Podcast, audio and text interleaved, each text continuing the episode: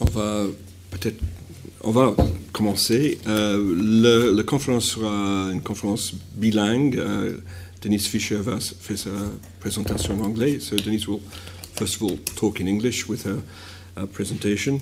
Et ensuite, uh, Christian Lechevy va reprendre uh, en français. And then we'll take the questions in either language and comments in, in both languages. Um, it's a real pleasure to be able to uh, chair this, this meeting. I realize that it's now 25 years since the last meeting with Syria about the South Pacific. Okay, um, we talk about the South Pacific often when things are going badly, and when things are going well, um, it gets off completely off the, the radar screen. Um, let me.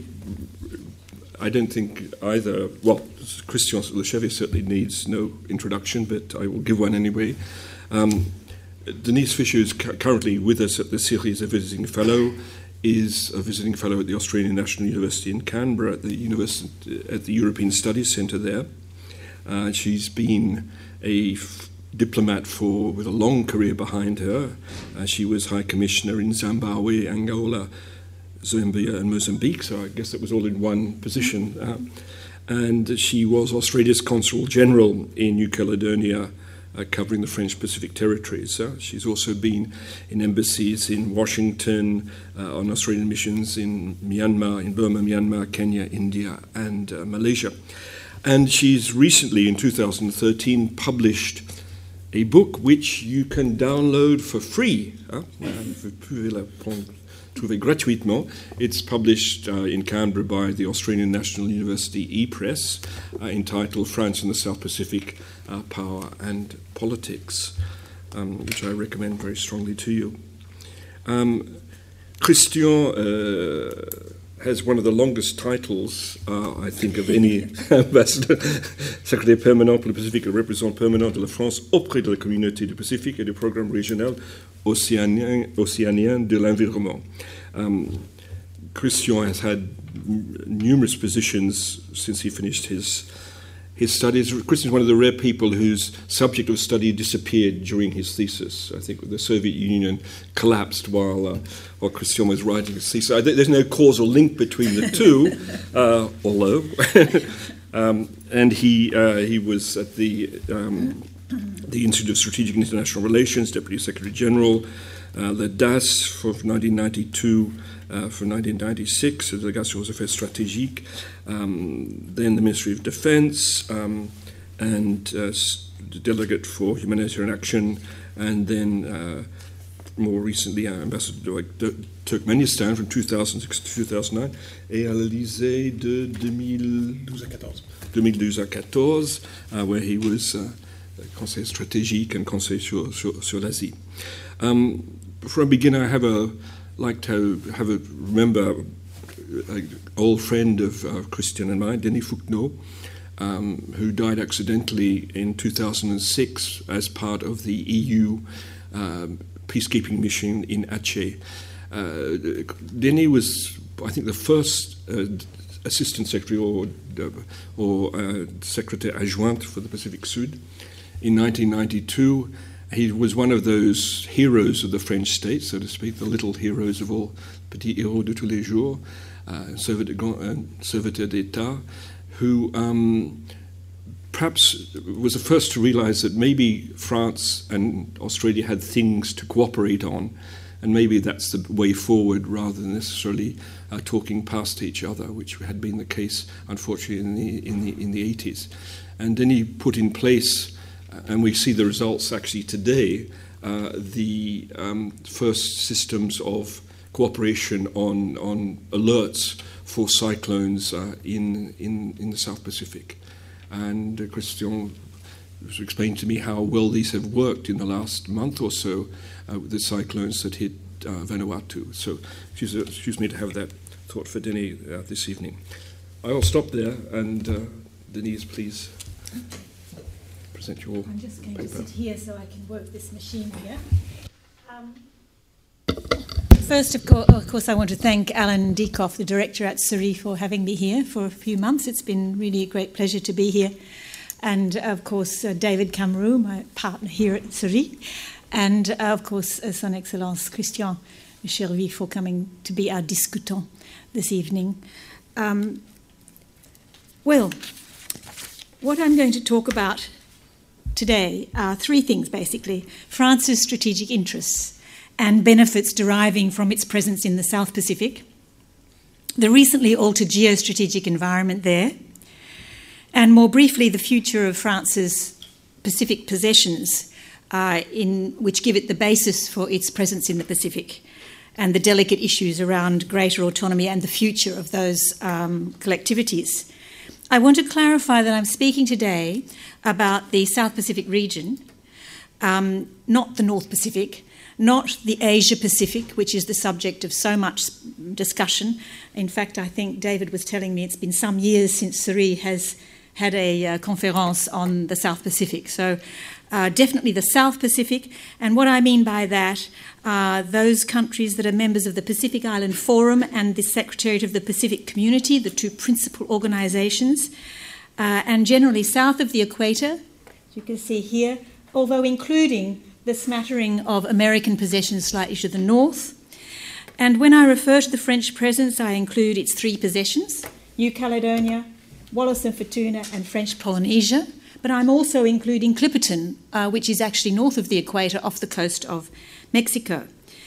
I'm primarily focusing on French and, and external interests, not Australian interests, uh, although I will touch on these.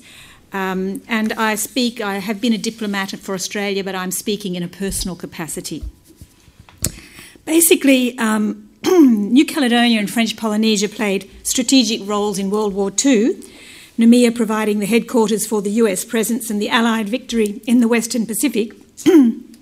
and French Polynesia overtook New Caledonia in strategic importance after World War II as the site of nuclear, the nuclear testing program for France which was wound up after considerable opposition in 1996. Since then, New Caledonia has assumed the greater strategic role, for the first time lending a commercial edge to France's interests in the South Pacific, with the massive expansion of nickel exploitation and evidence of hydrocarbons offshore. At the same time, France has led exploration efforts off Clipperton Island for uh, hydrocarbons and minerals, but French Polynesia retains strategic importance owing to its, its, strategic location right at the centre of the South Pacific and the extent of its EEZ, economic, exclusive economic zone, as we will see. With the tide of decolonisation in the 70s and 80s, France alone of the former colonial powers has managed to retain sovereignty in the South Pacific. Um, south of the equator, with the US retaining sovereignty in some of the islands to the north. Its sovereignty has been and is contested, both within and outside the territories. Most violently and uh, recently in New Caledonia in the 1980s, with the civil war there, and with ongoing claims to independence in French Polynesia. Uh, externally, Mexico claims Clipperton, and Vanuatu, the, Vanuatu uh, claims the Matthew and Hunter Islands just off New Caledonia. Well, France negotiated an end to the decolonisation problems with New Caledonia temporarily by negotiating the Matignon and Noumea Accords. And um, in French Polynesia, uh, pro independence leaders were able to secure the reinscription of French Polynesia as a non self governing territory with the UN. Um, so the resolution of New Caledonia's status in the next few years will be watched by French Polynesia and indeed by other French collectivities all around the globe as a model for their own futures. France has also negotiated at least a temporary modus vivendi with Mexico by trading fishing rights. But it retains its rights, and France regularly asserts its claims to Matthews and Hunter by sending vessels there, notwithstanding Vanuatu having taken the matter to the United Nations. Why has France held on to these possessions in what many see as a South Pacific backwater? Why is it still asserting possession in tiny islands like Clipperton and Matthews and Hunter? Why its recent strong reaction in the UN against French Polynesia's reinscription as a non self governing territory? Many senior French officials will say that France holds on to its presence in the South Pacific by reflex or because of a duty towards its citizens there, but its presence costs money. In financial terms, it spends about 4 billion US dollars a year to run its South Pacific collectivities. This is only point, less than 0.1% of its GDP, um, but it costs nonetheless, and there's substantial diplomatic, military, and political investment. In the last few years, French leaders have acknowledged the strategic significance of the overseas territories generally to France and of the South Pacific territories specifically. Both President Hollande and his successor Nicolas Sarkozy have spoken about the maritime and energy resources of the Outre-mer, along with its people, as assets for France, uh, and both have clearly indicated that they want the Pacific collectivities, as much as the French Outre-mer, to remain French. From 2011, six major government and institutional documents have focused on strategic maritime resources and specifically on the South Pacific. These are Foreign Affairs, Defence, and Senate reports and documents. One Australian observer has suggested that this activity is part of a self serving lobbying effort by members of the French bureaucracy or, um, or by private enterprise. Um, and indeed, in 2009, one excellent review, very rare reviews of the South Pacific, um, spoiled its argument somewhat by its last two chapters, finishing up with a conclusive argument as to why a particular brand of maritime surveillance had to be purchased um, from a particular private enterprise. But whether senior officials believe that France is pursuing strategic return or just inherits it from the past, there's no doubt it does derive, derive strategic benefits from its South Pacific presence. The first is it underlies a global presence which underpins its claim to special global leadership roles. These are the territorial waters and possessions around the globe that France lays claim to.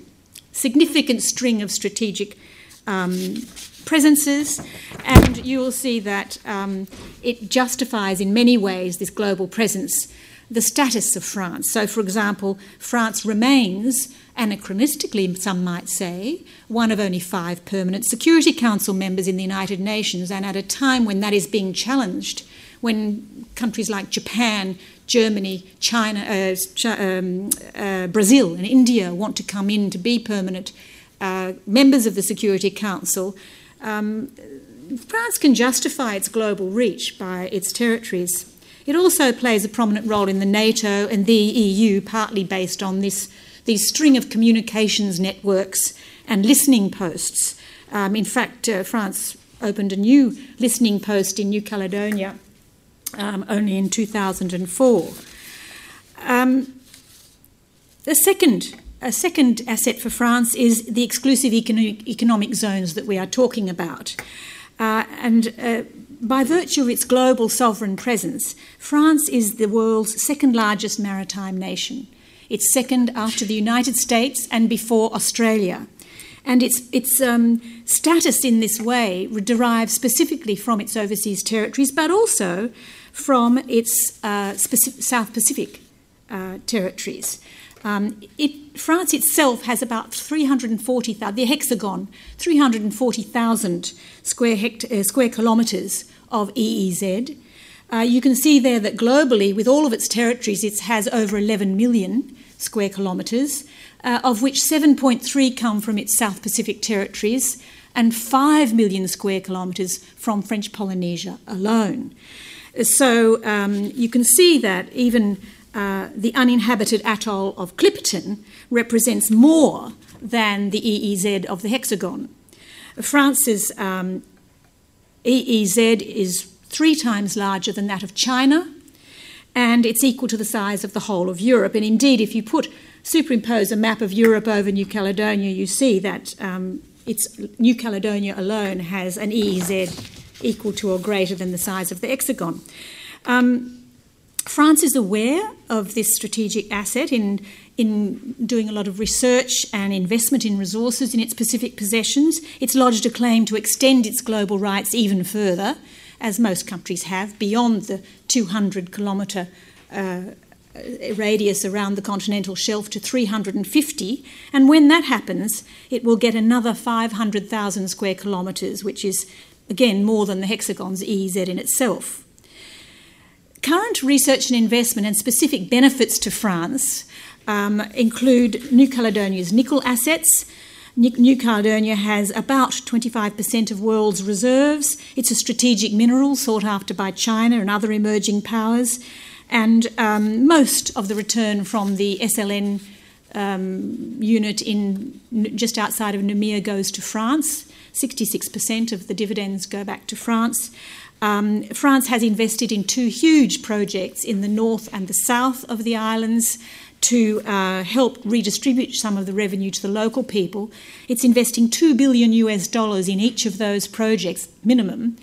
And to give an example, China, in its investment in Papua New Guinea's nickel project, is investing 1.26 billion US dollars. So, nickel is a substantial resource, and the second valuable asset within the South Pacific EEZs is that of hydrocarbons. Let me just have a look, show you here. This, is, this shows you the nickel, the signs of nickel, of uh, hydrocarbons uh, offshore New Caledonia and offshore Australia. And Australia and New Caledonia are working together to identify the nature of this hydrocarbons. And I should say that in the context of diminishing global reserves, the percentage of underwater petroleum resources globally has risen from 10% in 1960 to 30% uh, in 2010, notwithstanding the high cost of exploiting it. So I think it's fair to say that this is a, uh, quite a large potential resource. Um, the, these crisscross lines show you where Australia and New Caledonia are exploring for uh, researching for signs of petroleum, uh, which exist, I should say. It's simply a question of whether or not when they will become viable.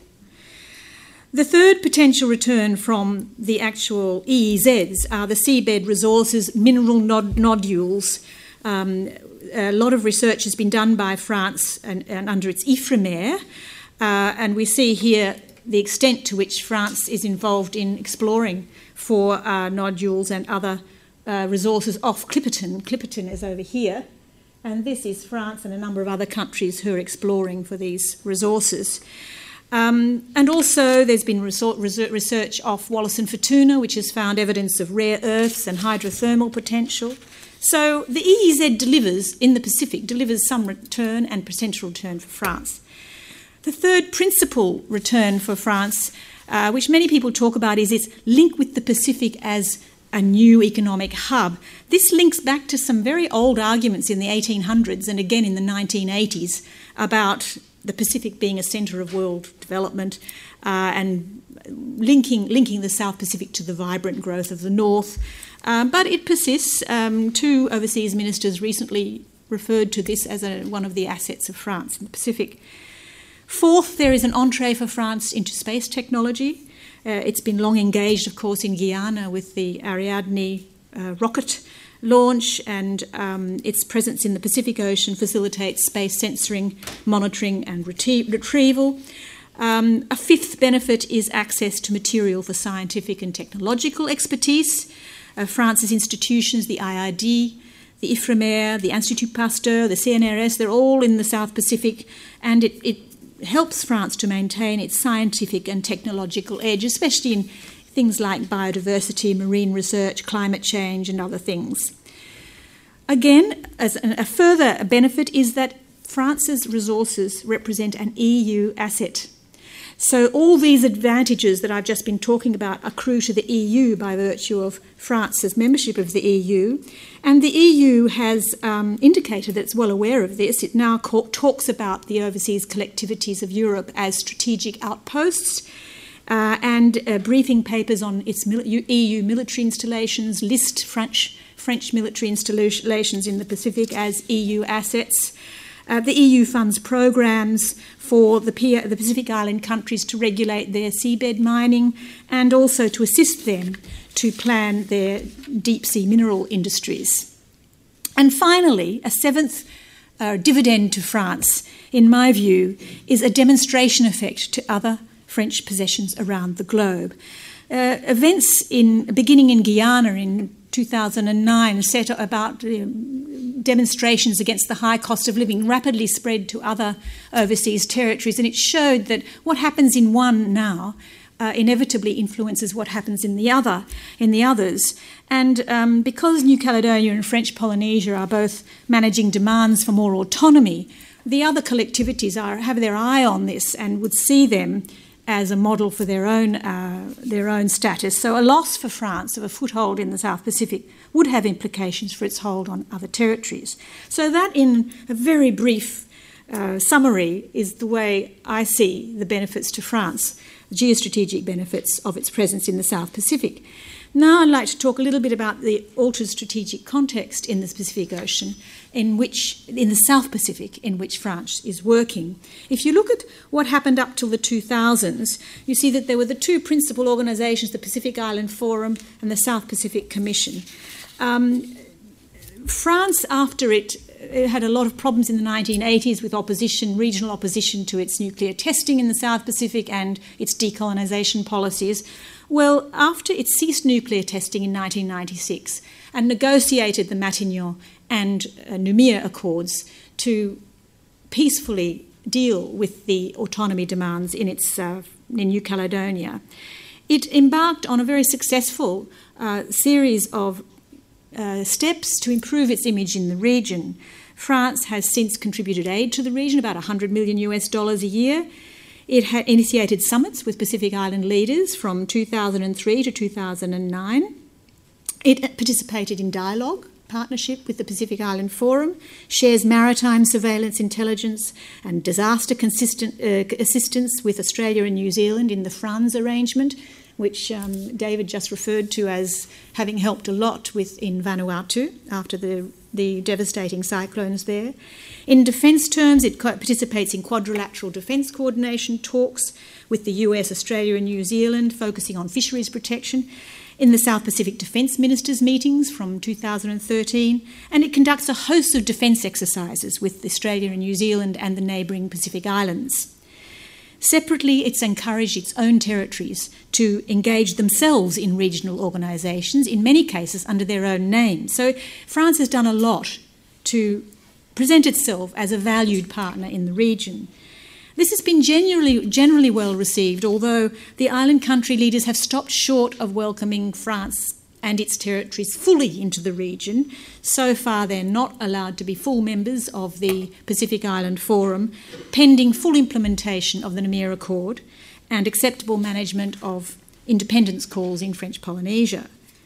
Meanwhile, still talking about the early 2000s, the United Kingdom and the US had wound down their activity in the region. The United Kingdom has um, Pitcairn, um, uh, the small islands of Pitcairn over there with 54 people on it.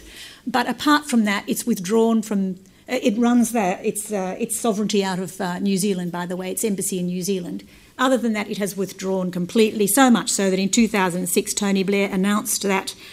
Um, that they were completely withdrawing. Britain is no longer a player in the Pacific, nor does it want to be. It is the end of an era.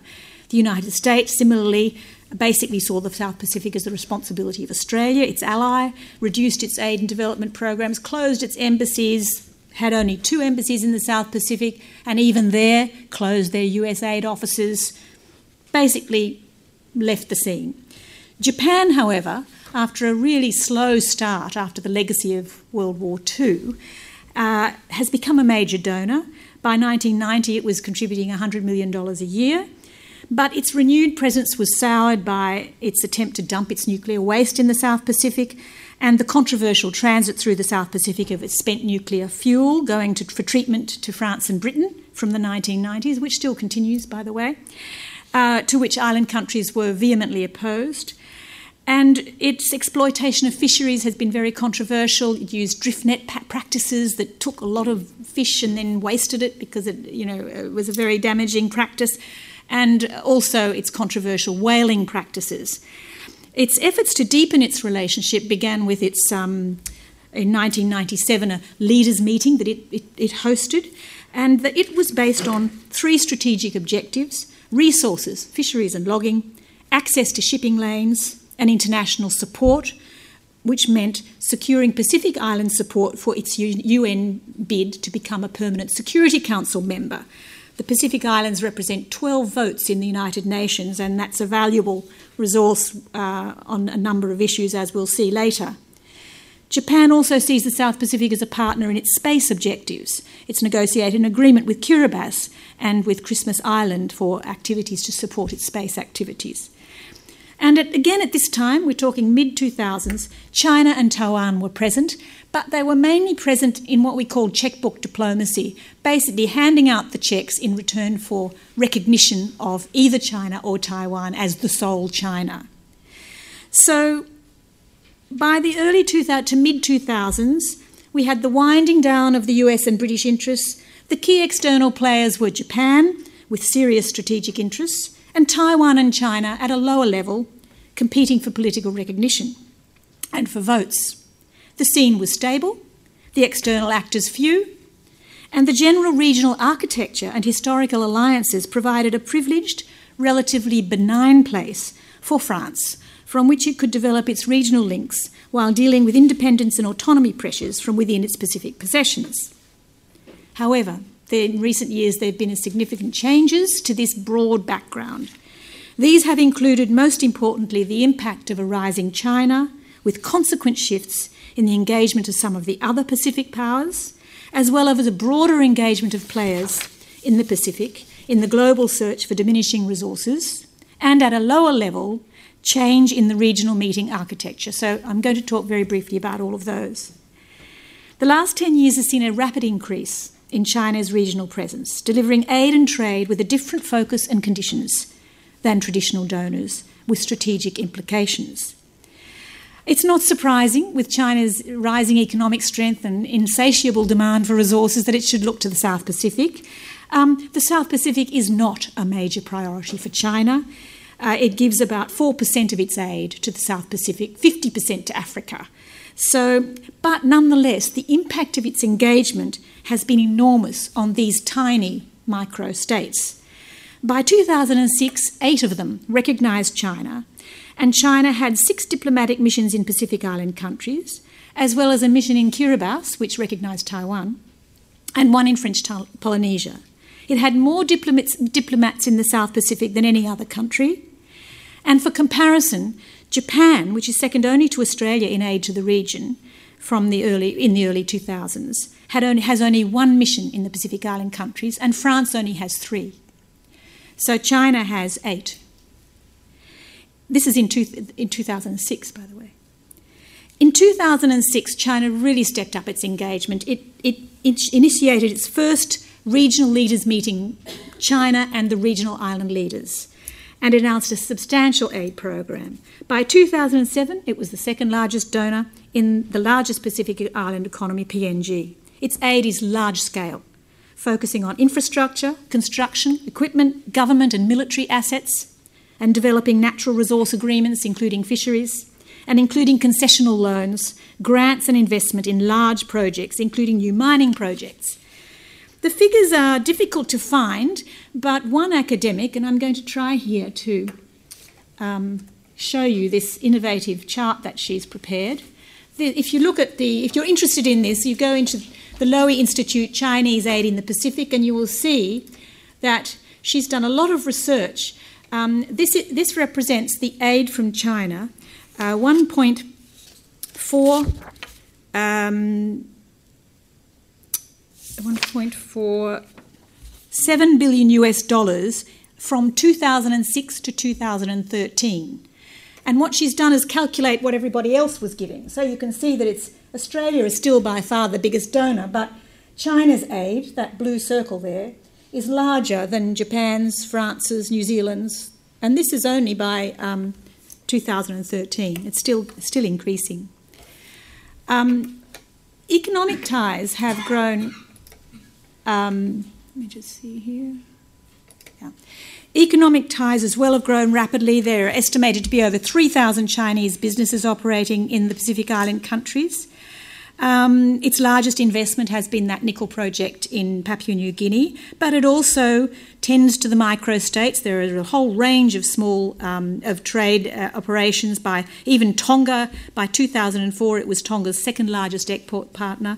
It has um, concluded fisheries agreements with five island countries and funded an office for the Pacific Island countries in Beijing from 2000. Um, Tourists have increased. In 2012, there were 70,000 tourists to the region. That's huge. We're talking small countries here, very small islands. Um, but the key thing is that not only has this aid and trade grown exponentially, they have impo- China has imposed different conditions on the Pacific Island countries to what traditional donors have imposed. Instead of requiring good governance or human rights commitments, um, China has simply required political rep- recognition. It has linked compliance with a- awarding the special status of approved tourism destination, and its aid is primarily in concessional loans. Over 80% of its aid in 2000, from 2006 has been in concessional loans. It has also insisted on using its own contractors and labour, and many of the Chinese workers stay on in the small island countries. 50% of its procurement is from China. It's developed military ties with Papua New Guinea, Fiji, and other countries.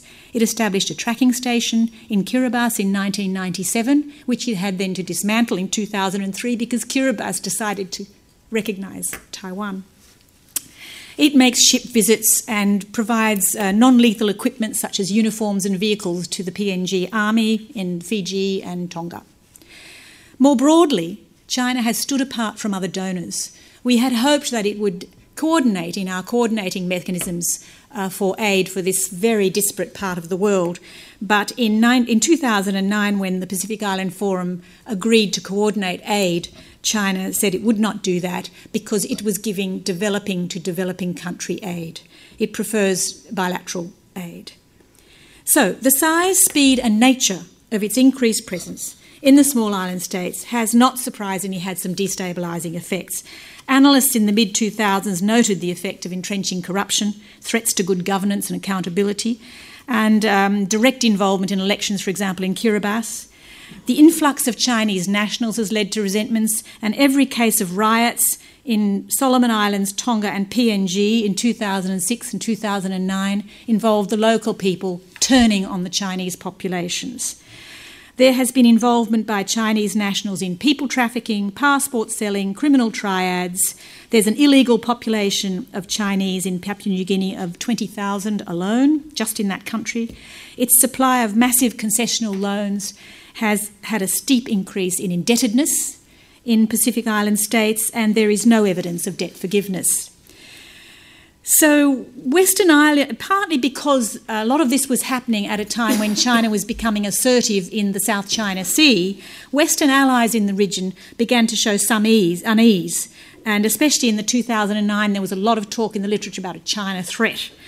Uh, more recently, there's been much academic debate in Australia and elsewhere about the nature of China's South Pacific engagement, whether it's not part of a grand strategy, uh, the impact on US predominance, Japan's role, um, and China itself, the Minister for Foreign Affairs, felt obliged in um, 2012 to tell the Pacific Island Summit, the Forum Summit, that China was not competing with anyone we are not here to seek any particular influence, still less dominance. We are here to work with island countries to achieve sustainable development. We're not here to compete with anyone.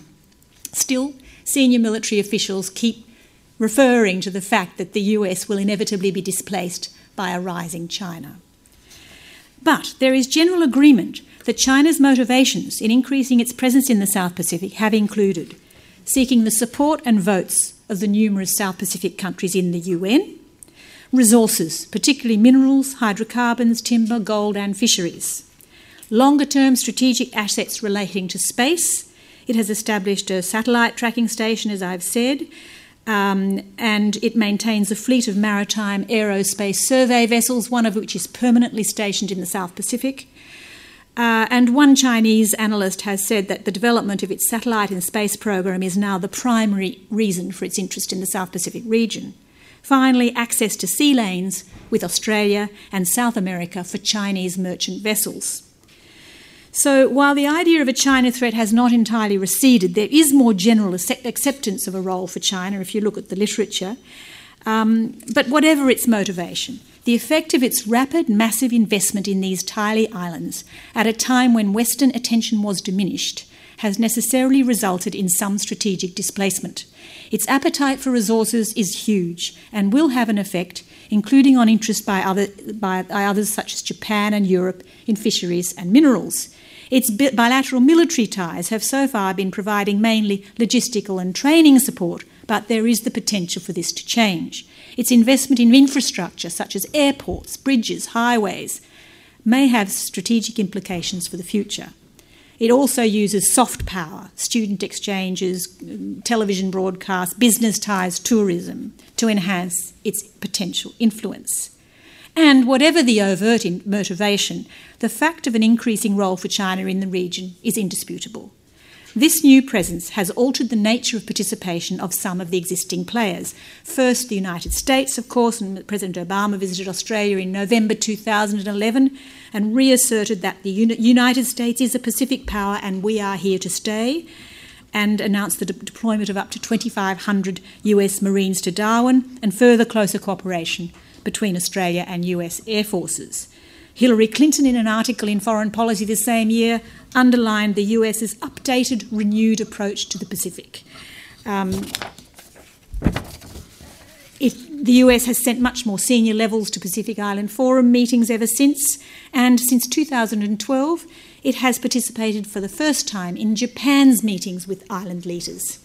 So there's a US Japan axis. It has reopened its regional USAID offices and doubled its aid to the, the key SPC organisation. But its military presence still lies principally in the northern part of the uh, north of the equator.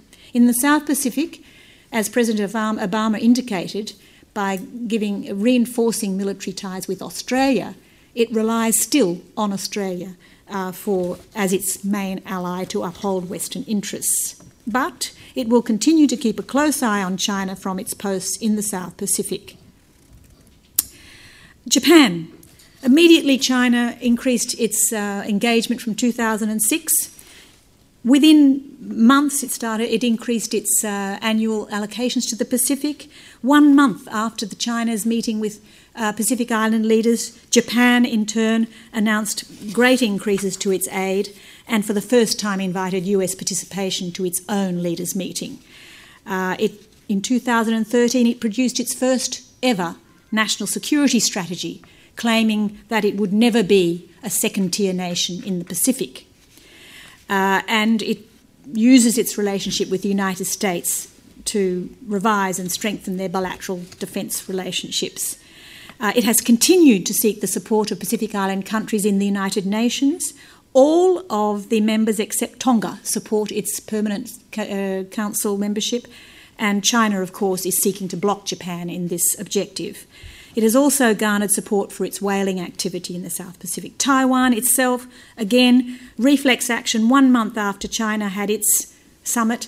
Taiwan had its first leadership summit with island leaders in the Pacific. And there's little doubt that competition with China led to Taiwanese damaging involvement in elections in the Solomons, leading to riots. Um, and China still, again, it's difficult to quantify, but it, Taiwan still gives lots of aid to the region.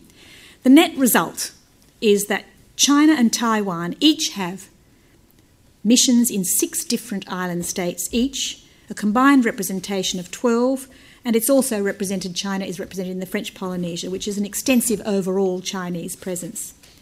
Meanwhile, there were other players coming in. Not only was China coming in and the US and Japan reacting this way, but new players have come in. And the most vivid example I can give you is that of the annual Pacific Island Forum summits, which are the meetings of the, um, the 14 island state members. If you subtract Australia and New Zealand and talk about just the islands, 12.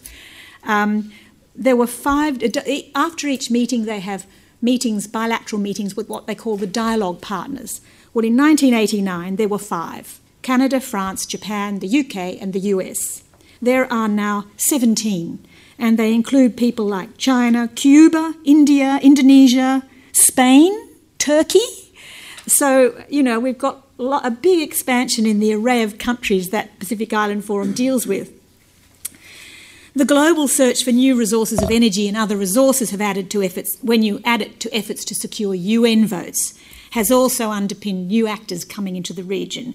These range from Russia and India to the Bill Gates Foundation. Uh, for example, Russia was seeking UN votes for the recognition of Abkhazia. I imagine that Pacific Island states had never even heard of Abkhazia, but Russia wanted their votes and they went and they wanted recognition for South Ossetia. The UAE, the United Arab Emirates, is now present in the South Pacific region, gives out lots of aid, developing trade ties. Why?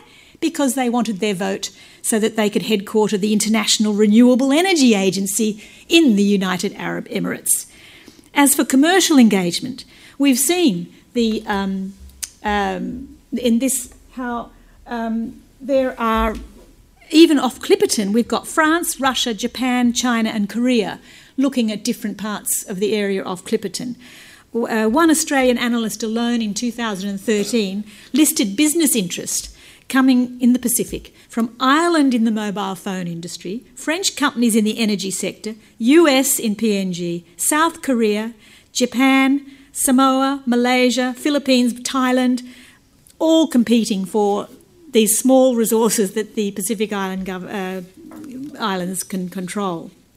And at the same time, the Pacific Island leaders have been open to new interests through a deliberate look north policy. The then Secretary General of the Forum, Pacific Island Forum, said in 2004 that the Pacific states welcomed China's growing role in the region. They like the relatively strings free approach and they can exploit traditional donor unease at China's new interest. Um, Papua New Guinea's Prime Minister talked about uh, looking for economic growth in Asia, and the Samoa's Prime Minister said he considered China a better friend to the Pacific countries than the US which he said had a lack of interest in the, in the Pacific, and that China filled a gap that Australia and New Zealand couldn't fill, as it was flexible about aid delivery. Delivery. Also, because of the political stabi- instability in Fiji, where there was a coup in 2006, uh, traditional partners like France and Australia exerted sanctions on, on Fiji and stimulated it to look, of course, to maximise its interest in the north.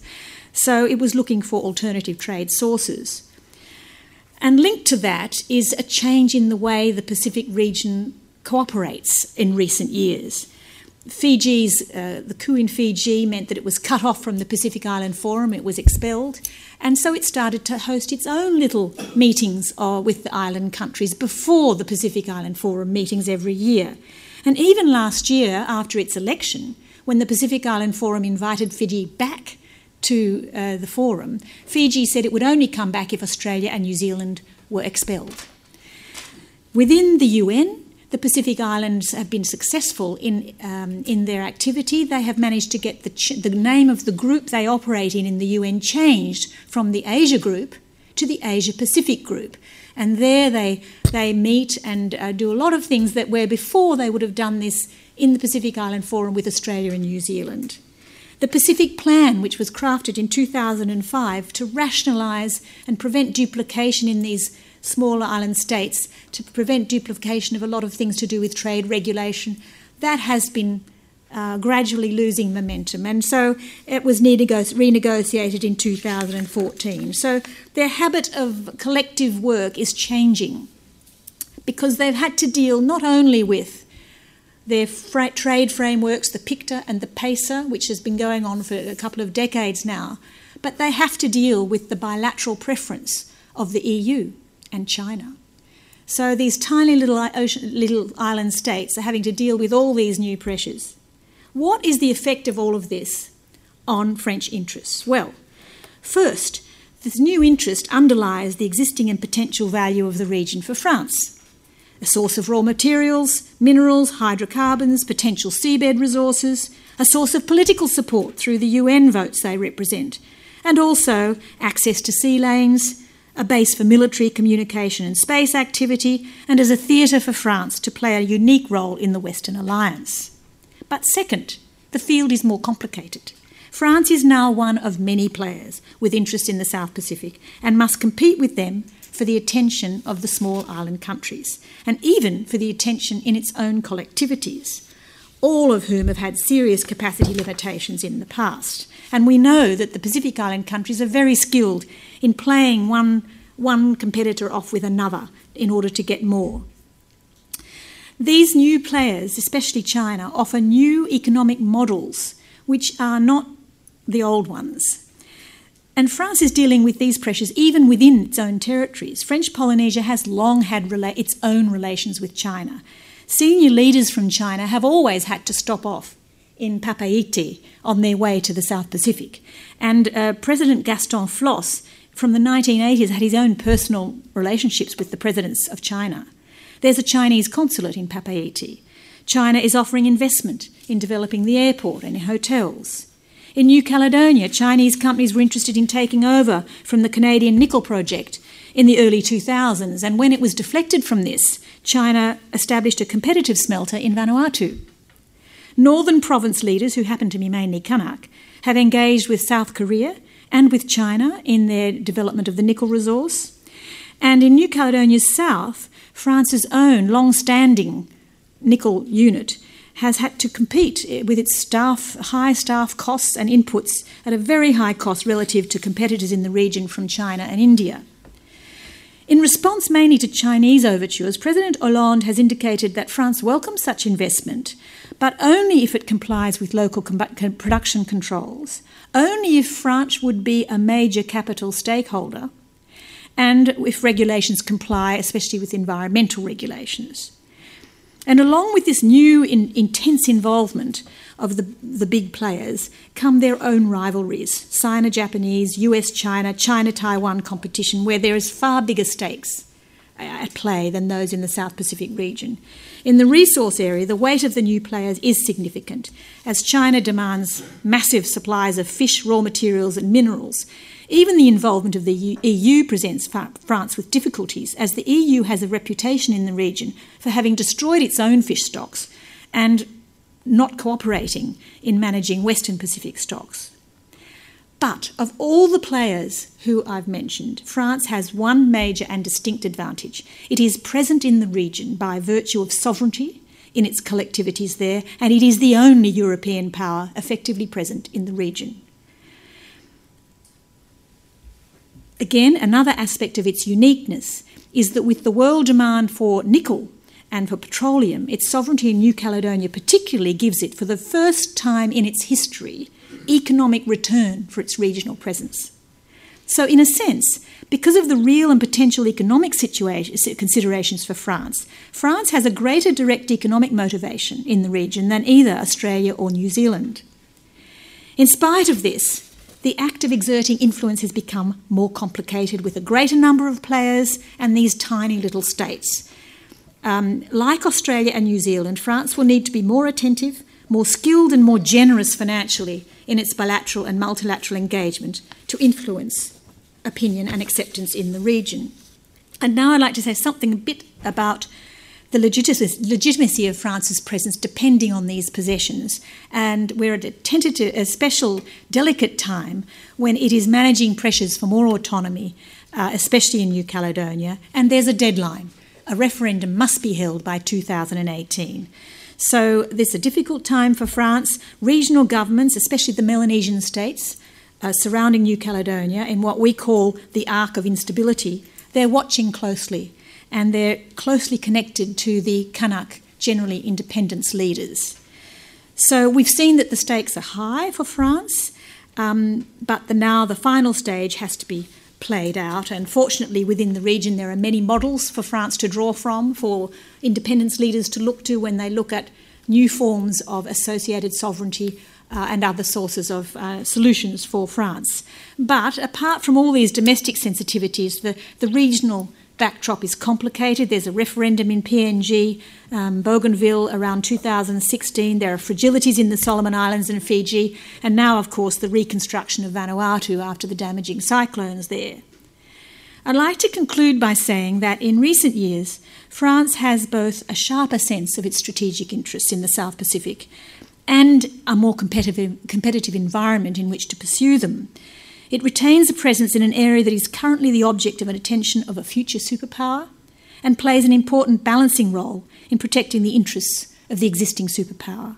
France has improved its image in the region after major controversies 30 years ago, but these roles are now being pursued in a more complex environment. At the same time, it's managing the last stages of its historic compromise with leaders of New Caledonia. And the way in which it handles these will be important in maintaining and strengthening regional acceptance for France for its own future presence. Because I'm a policy person, I would like to say that there are some policy measures France could use to shore up its position in the changing strategic context in the South Pacific region. Firstly, ensuring it manages a referendum process in New Caledonia with options consistent with UN decolonisation principles, especially given its responsibilities as a permanent member of the UN Security Council. Second, continuing to build cooperative links with China, including within the region itself, at the summit dialogues of the forum, encouraging China to coordinate its aid and other engagements in the region. Thirdly, continuing to work closely, work closely with Australia, New Zealand, the United States, and Japan to advance Western alliance interests in the region.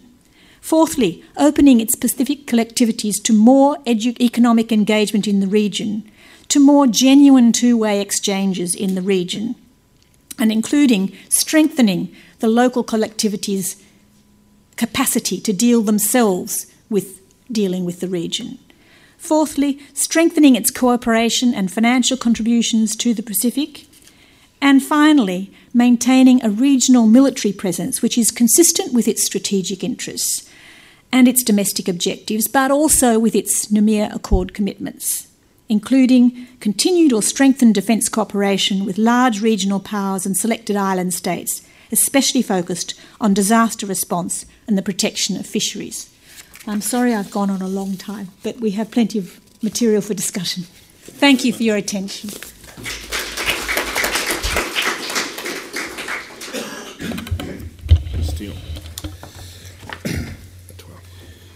Merci. Merci David de ton invitation. Euh, Surtout que tu m'as invité deux fois en 25 ans, donc euh, c'est une, bonne, une, bonne idée. Heureusement, entre, pendant ces 25 ans, on, a quand même colloqué régulièrement euh, ensemble sur la Corée, sur la politique américaine, sur le Japon, sur l'Asie du Sud-Est. Euh, je, mentionne ça au-delà de, la, de la boutade pour, pour dire que quand on regarde le, le monde du Pacifique insulaire, nous l'abordons très généralement par les marges. Euh, et par les, pays, euh, les, pays, euh, les pays riverains comme quasiment plus personne ne se souvient de ce que l'on a dit il y a 25 ans, que Jean Chénaud n'est plus, là pour débattre avec moi de la proximité de, l'Australie et surtout l'impact des nouvelles technologies de communication sur les échanges politiques, je vais essayer de, commenter un certain nombre de points de l'exposé de, Madame je voudrais tout d'abord, Madame, vous, rendre un, hommage. D'abord pour votre exposé qui est quand même extrêmement complet. Je pense que nous n'aurons pas le, temps de, dans, le, détailler. Mais surtout, je voudrais rendre hommage euh, au travail et à l'attention que vous portez à notre pays depuis euh, euh, des années. Je ne doute pas que cette expertise euh, soit mise à profit euh, par les autorités de, Canberra. Je sais que cette expertise a aussi euh, été importante dans le développement de nos relations bilatérales. David rappelait tout à l'heure votre rôle comme consul à Nouméa. Mais j'allais dire, votre travail nourrit notre réflexion. Au-delà du, livre qui est, qui est ici, comme David, que je recommanderais, vous avez publié plusieurs, euh, j'ose pas dire dizaines d'articles sur la politique euh, française. Et je crois que ce travail nous est indispensable. Il nous est indispensable parce que vous nous renvoyez une image par construction euh, différente de ce que nous pensons être la nôtre. Euh, vous donnez aussi euh, par vos écrits des commentaires qui parfois nourrissent des divergences, et je vais en citer un, certain nombre, et surtout laissent des traces.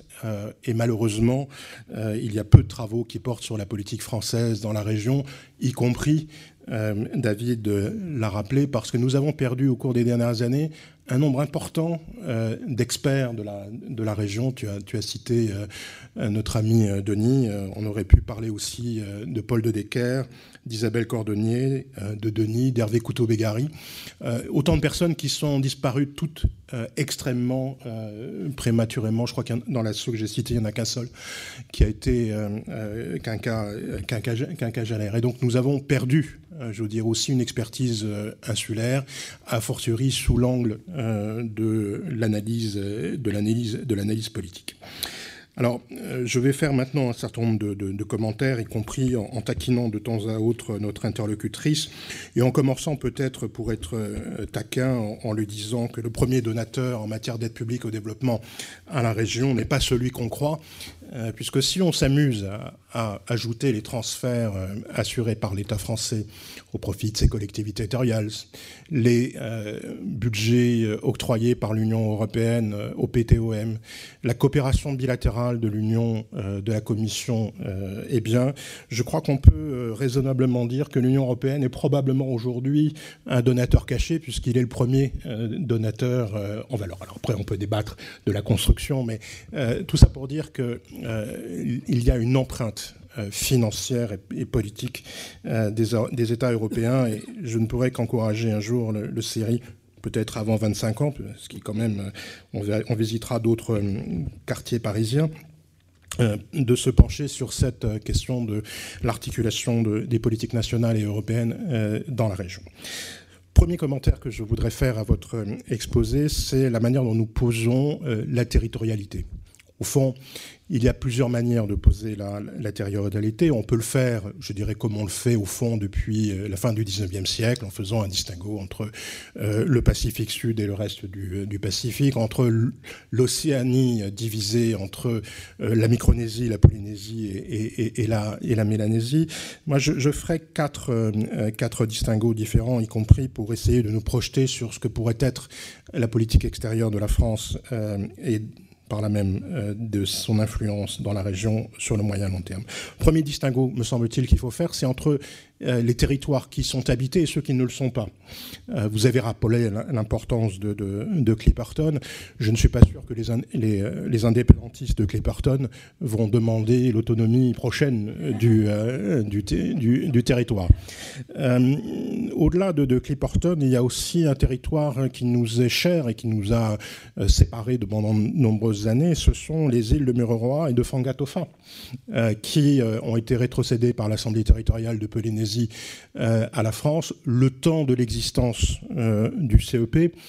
Euh, c'est vrai que nous n'avons pas pour projet de reprendre les essais nucléaires, je vous rassure sur ce, sur ce point, mais nous n'avons certainement pas envie que des États tiers, et là je ne pense pas évidemment à l'Australie, à la Nouvelle-Zélande, viennent carotter là où nous avons fait plusieurs dizaines d'essais nucléaires et relever des données qui euh, seraient, euh, je dirais, incompatibles avec euh, notre sécurité nationale. Donc l'empreinte sur le très long terme de la France me semble assurée, au-delà du débat sur la radioactivité qu'on évitera d'aborder aujourd'hui. La deuxième raison du distinguo de, de, territorialité, ce sont les territoires qui ont des mouvements indépendantistes ou autonomistes et ceux qui n'en ont pas.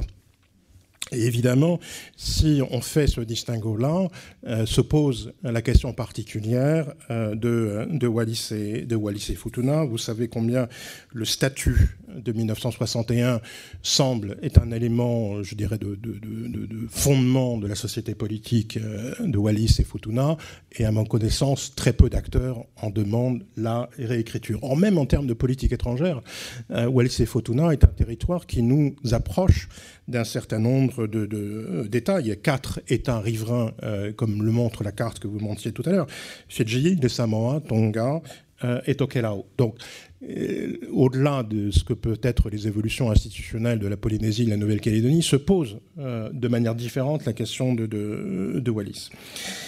Le troisième élément sur lequel je ferai un distinguo, c'est évidemment entre euh, les territoires qui font l'objet d'un processus euh, d'émancipation encadré et ceux qui ne sont pas dans un processus politique. Et c'est ce qui justifie d'ailleurs notre approche différenciée dans le cadre du comité des 24 des, Nations Unies entre la Nouvelle-Calédonie et la Polynésie.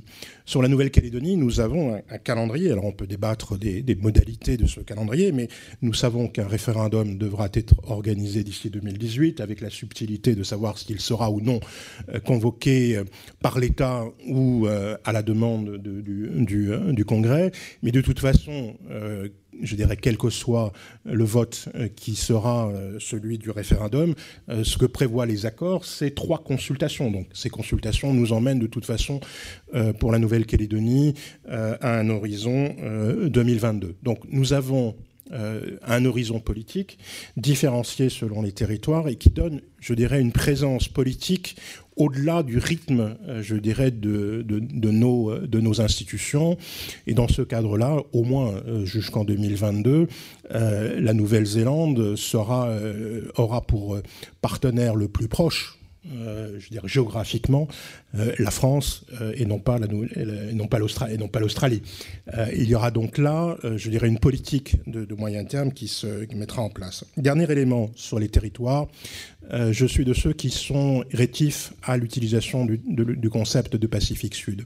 D'ailleurs, vous-même, vous, l'avez rappelé à plusieurs euh, reprises, euh, Clipperton, aujourd'hui mis en termes de gestion sous la responsabilité du haut-commissaire, est, en, Polynésie française. Le ComSup, qui est à Papette, est en interaction avec les forces américaines basées à Hawaï, et c'est sous sa responsabilité que s'ordonnance toute une série d'exercices militaires avec le Japon, avec la Corée, euh, et essentiellement sur la présence et l'empreinte militaire américaine sur le, sur le Nord. Deuxièmement, les institutions. Euh, la Commission du Pacifique Sud est devenue secrétariat de la, communauté du, du, Pacifique, et toutes les organisations régionales aujourd'hui euh, rassemblent les territoires au nord et au sud de, l'équateur. Et je dirais le dernier facteur qui fait que on doit estomper cette euh, distinction, c'est que nos partenaires, notamment euh, d'Asie, aujourd'hui descendent au sud de l'équateur. La politique japonaise, par exemple, euh, est en train de développer des relations au sud de l'équateur et la rompt avec une longue, une, longue histoire. Donc je pense que le, concept de Pacifique Sud, même si on l'emploie encore de, temps à autre, ne fait plus complètement sens et surtout pour la France ne, ne fait plus sens parce que nous ne pouvons pas distinguer euh, euh, notre politique ou séparer de manière excessive notre politique du Pacifique euh, de notre relation avec l'Asie et j'aurai l'occasion d'y revenir. Je pense que le, concept d'Asie-Pacifique ou d'Indo-Pacifique doit être pris en jeu dans notre diplomatie politique. Alors, une fois posée cette question des territoires, quels sont nos intérêts stratégiques? Et, je voudrais faire plusieurs commentaires en la matière. Le premier, alors je suis probablement le moins bien placé euh, pour en l'évoquer. Est-ce que nombre de textes auxquels vous faites allusion, qui sont effectivement euh, multiples au cours des dernières années, précisant nos intérêts de la région, sont seulement l'expression de lobbies euh, politico-administratifs et, d'intérêts financiers Alors pour avoir servi dans différents dispositifs interministériels au ministère de la Défense ou aux Affaires étrangères également, je pense participer de ce lobby, euh, mais je crois que c'est euh, partiellement euh, excessif de, l'aborder sous cet angle-là. Je crois que tout simplement notre politique à l'égard du Pacifique, elle s'inscrit d'abord dans une situation intellectuelle différente en France et chez nos partenaires européens. Euh, j'ai la faiblesse de penser qu'il y a une pensée stratégique en France, euh, une préoccupation stratégique qui irrigue euh, l'appareil politique et, administratif. Certes, il y a l'obligation d'adapter ces stratégies aux contraintes financières, et elles sont nombreuses aujourd'hui, d'où les mécanismes de révision, livre blanc sur la politique de défense, livre blanc sur la politique étrangère, mais aussi sur les politiques régionales, notamment parce que nos intérêts y compris commerciaux, basculent aujourd'hui, euh, je dirais, d'ouest en est. Euh, nos économies sont en forte euh, croissance en relation avec l'ensemble de l'espace asiatique. Il y a aujourd'hui plus de ressortissants français vivant en Asie qu'en Afrique de l'Ouest.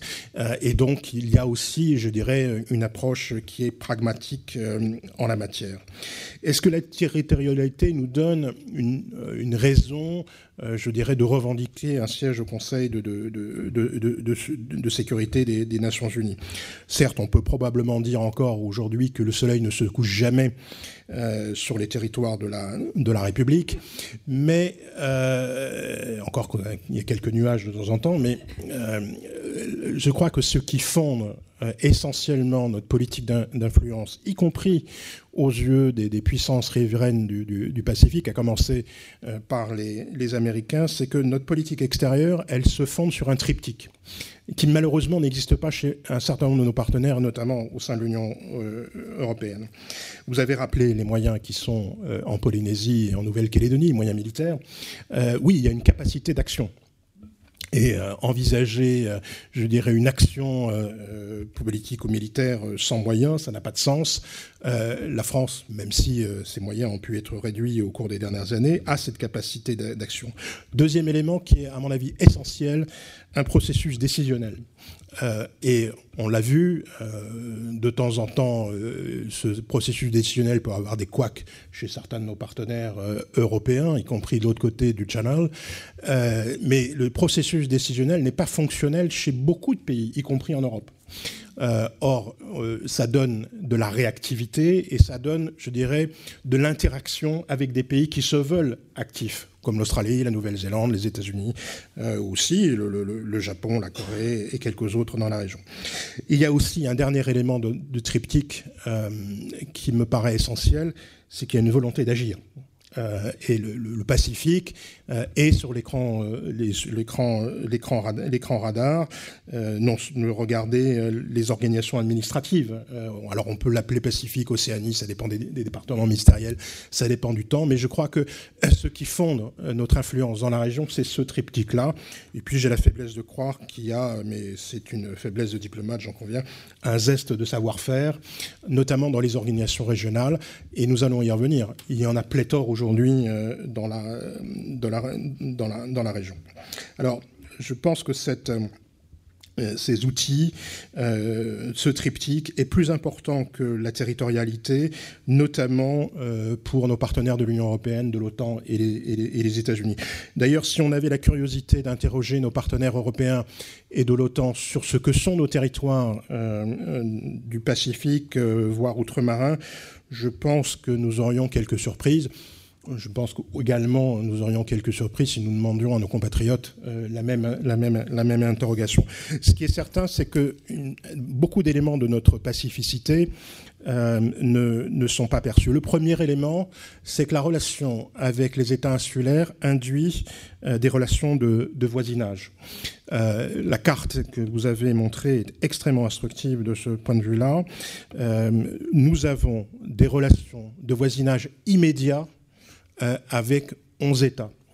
11 États, ça veut dire évidemment euh, un réseau diplomatique, euh, ça veut dire des instructions, ça veut dire des relations politiques. Ces 11 États sont l'Australie, le Chili, le Fidji, le Kiribati, le Mexique, la Nouvelle-Zélande, les Salomon, Samoa, Tonga, Tuvalu, Vanuatu, plus vous l'avez mentionné, euh, un membre de l'Union européenne, Pitcairn. Euh, nous avons évidemment des, interactions avec les Britanniques euh, sur Pitcairn à l'Union européenne et nous, avons, nous apportons également un soutien opérationnel et logistique alors, je sais plus si c'est. Vous avez donné le chiffre d'une cinquantaine. Moi, j'étais resté sur 45. Enfin, bon, les, réfugiés du Bounty sont quand même peu, peu nombreux encore aujourd'hui.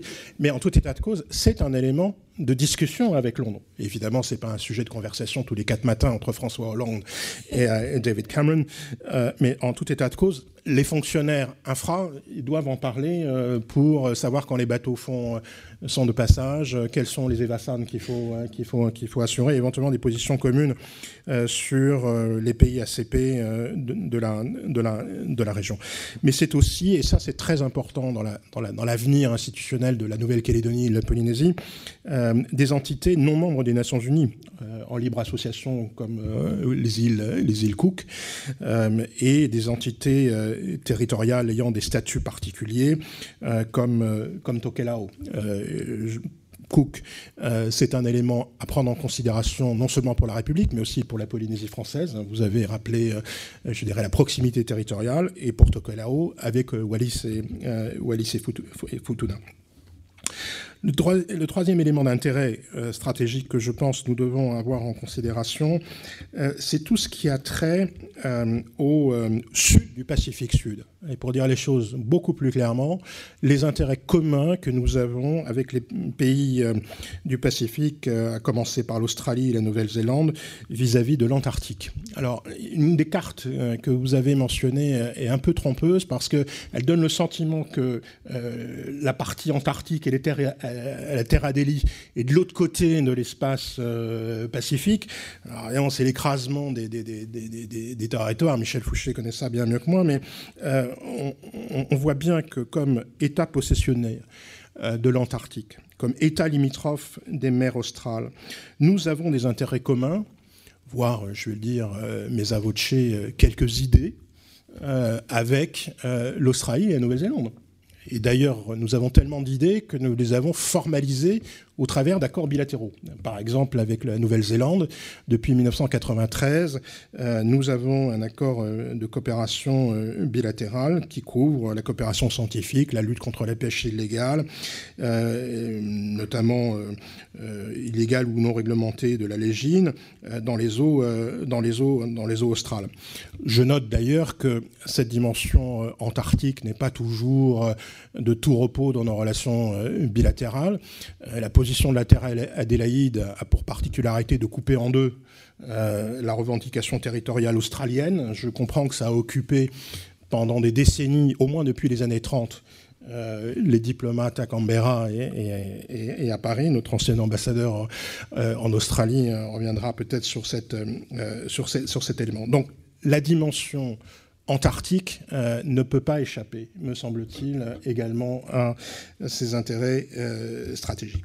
En conclusion de, cette dimension territoriale, je voudrais mentionner que l'élasticité euh, ou l'élongation de, notre, de notre présence a pour conséquence, je dirais, d'une adaptation sous la forme d'abord d'une stratégie maritime, je veux dire comme les Américains et les Australiens. Euh, nous devons nous voir le, Pacifique au travers euh, de sa maritimisation. Et euh, à partir du moment où nous nous intéressons à la maritimisation, ça veut dire que nous nous intéressons aux interconnexions de la zone indo-pacifique, et puis d'un néologisme barbare euh, que j'ai euh, mentionné dans un article récent, euh, j'allais dire antarctico-indo-pacifique, pour bien montrer que nous sommes présents sur les trois territoires. Et à partir du moment où nous intéressons aux interconnexions, nous intéressons par construction à la fluidité. et si nous sommes aussi euh, préoccupé euh, des euh, conflits maritimes, notamment en mer de Chine méridionale, dans le bassin de la baie du, Bengale, c'est parce que nous avons besoin de fluidité dans les lignes de communication, qu'elles soient sous-marines, marines ou aériennes. Ce qui veut dire aussi que à partir du moment où nous avons besoin de cette fluidité, nous sommes attentifs aux interconnexions le détroit de Malacca euh, et les archipels euh, indonésiens. On ne peut pas séparer notre relation, je dirais, de l'ASEAN de sa dimension, euh, de sa dimension, de sa dimension, de sa dimension pacifique. Il y a, et là vous l'avez rappelé très justement, aussi un intérêt pour le droit de la mer, à la fois comme euh, État euh, contributeur, mais aussi par la taille. Et vous l'avez rapidement euh, mentionné, si on prend Clipperton et qu'on le rapporte à la zone, la zone économique de, Clipperton est supérieure à la plupart des zones économiques exclusives des pays riverains de la mer de Chine, par exemple, la Malaisie, la Thaïlande, le Vietnam.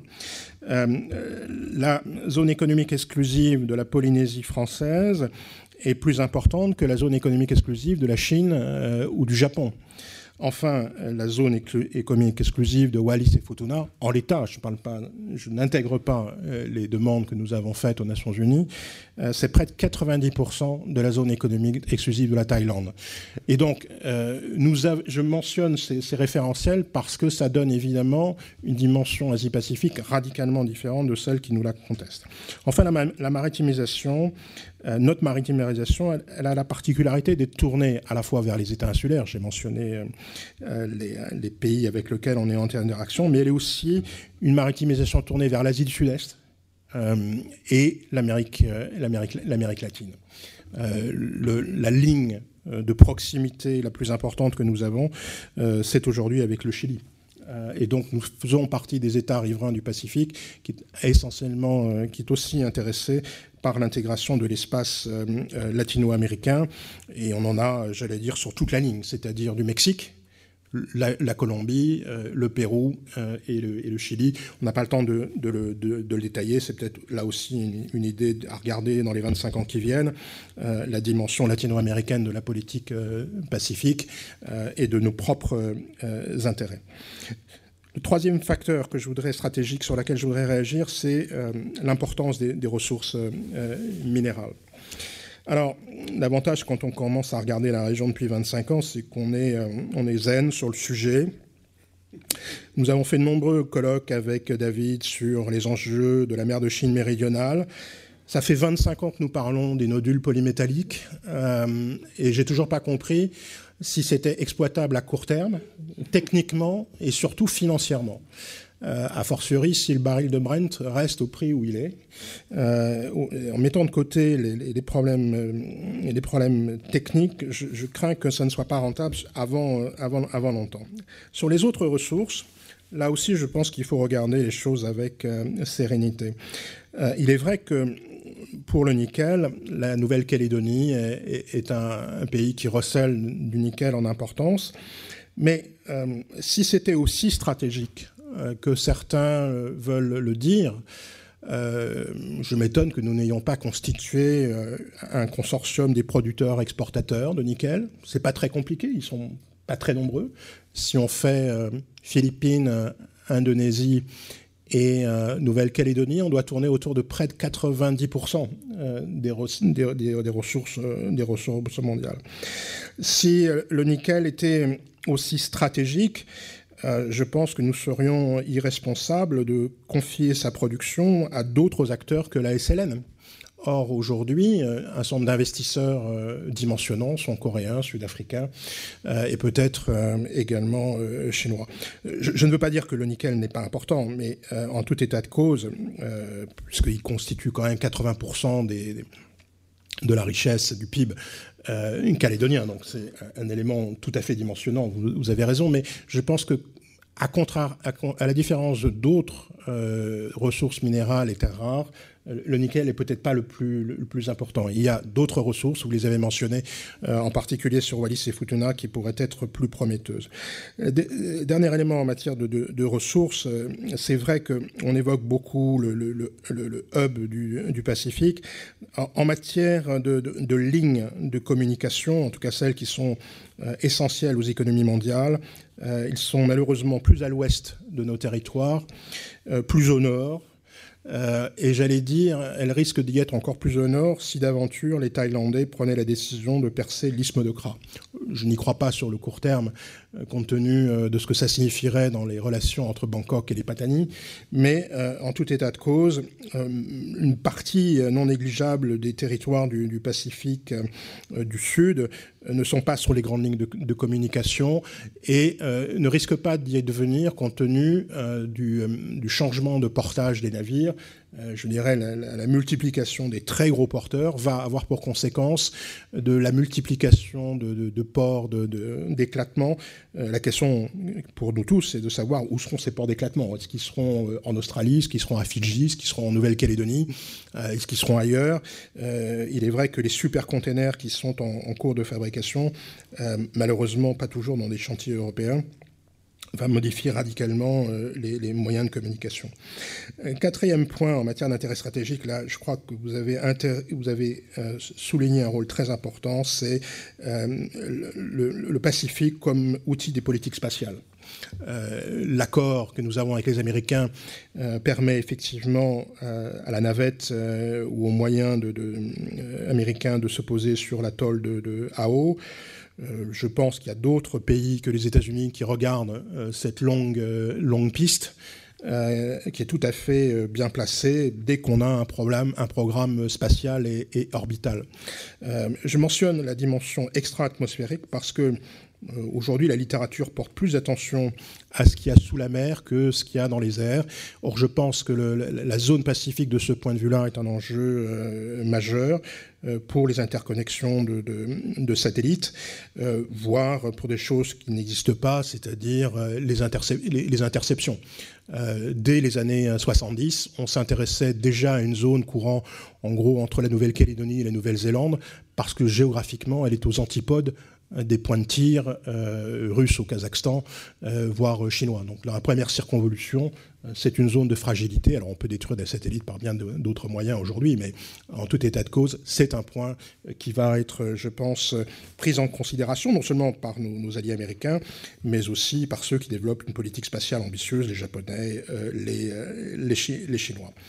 Le cinquième point d'intérêt stratégique, c'est qu'évidemment, euh, notre positionnement dans le Pacifique nous permet d'être dans une alliance globale. Et euh, cela à un moment où cette alliance globale se, redéfinit. Euh, vous avez mentionné très justement l'effacement stratégique britannique de la région. C'est un problème, me semble-t-il, pour, pour, pour, nous. Euh, euh, cet effacement stratégique euh, semble durable puisque les Britanniques ont fermé leurs ambassades au Kiribati, au Vanuatu, à Tonga, qu'ils s'interrogent régulièrement de savoir s'il ne faut pas rapatrier sur le sol britannique les, derniers habitants de, Pitcairn. il y aura de toute façon, comme pour Clipperton, un territoire. Mais encore faut-il là aussi avoir une volonté, une capacité d'action. Mais plus largement, euh, ce qui s'efface, me semble-t-il, euh, c'est la frontière du, five, Eyes. Alors, euh, je mentionne ça avec beaucoup de prudence parce que la presse, le, New Zealand Herald, a révélé des actions que je ne saurais imaginer, c'est-à-dire des espionnages néo-zélandaises, voire australiennes, à l'égard de la Nouvelle-Calédonie ou, de la Polynésie française, plus quelques autres territoires de la région. Mais que ce soit en matière de contre-prolifération ou de lutte antiterroriste. Aujourd'hui, euh, nous sommes dans des relations extrêmement, euh, extrêmement étroites et je ne vois pas ce qui va les réduire euh, dans les années qui viennent, compte tenu y compris de l'effet de Daesh, par exemple, dans la zone, dans la zone pacifique. On l'a vu dramatiquement à Sydney il, y a quelques, temps. A fortiori, l'Australie et la Nouvelle-Zélande euh, jouant euh, un rôle majeur sur la scène internationale au travers de, sièges non permanents au Conseil de sécurité. Euh, à partir du moment où on parle de gestion de crise, tous ceux qui sont ici savent qu'on parle des sujets les plus sensibles et donc évidemment de, de renseignement. Donc il me semble que, y compris dans le Pacifique, la mise en place de mécanismes quad auxquels vous avez fait allusion donne, met la, la, France dans une position complètement, complètement nouvelle.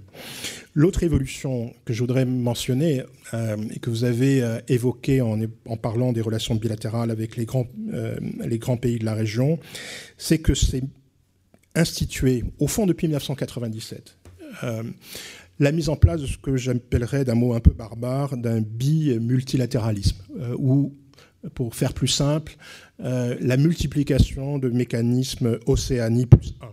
Alors on, on, en aura un sous les yeux dans quelques semaines à Iwaki euh, au Japon avec le Palme 7, c'est-à-dire cette réunion triennale autour du Premier ministre japonais avec les dirigeants océaniens.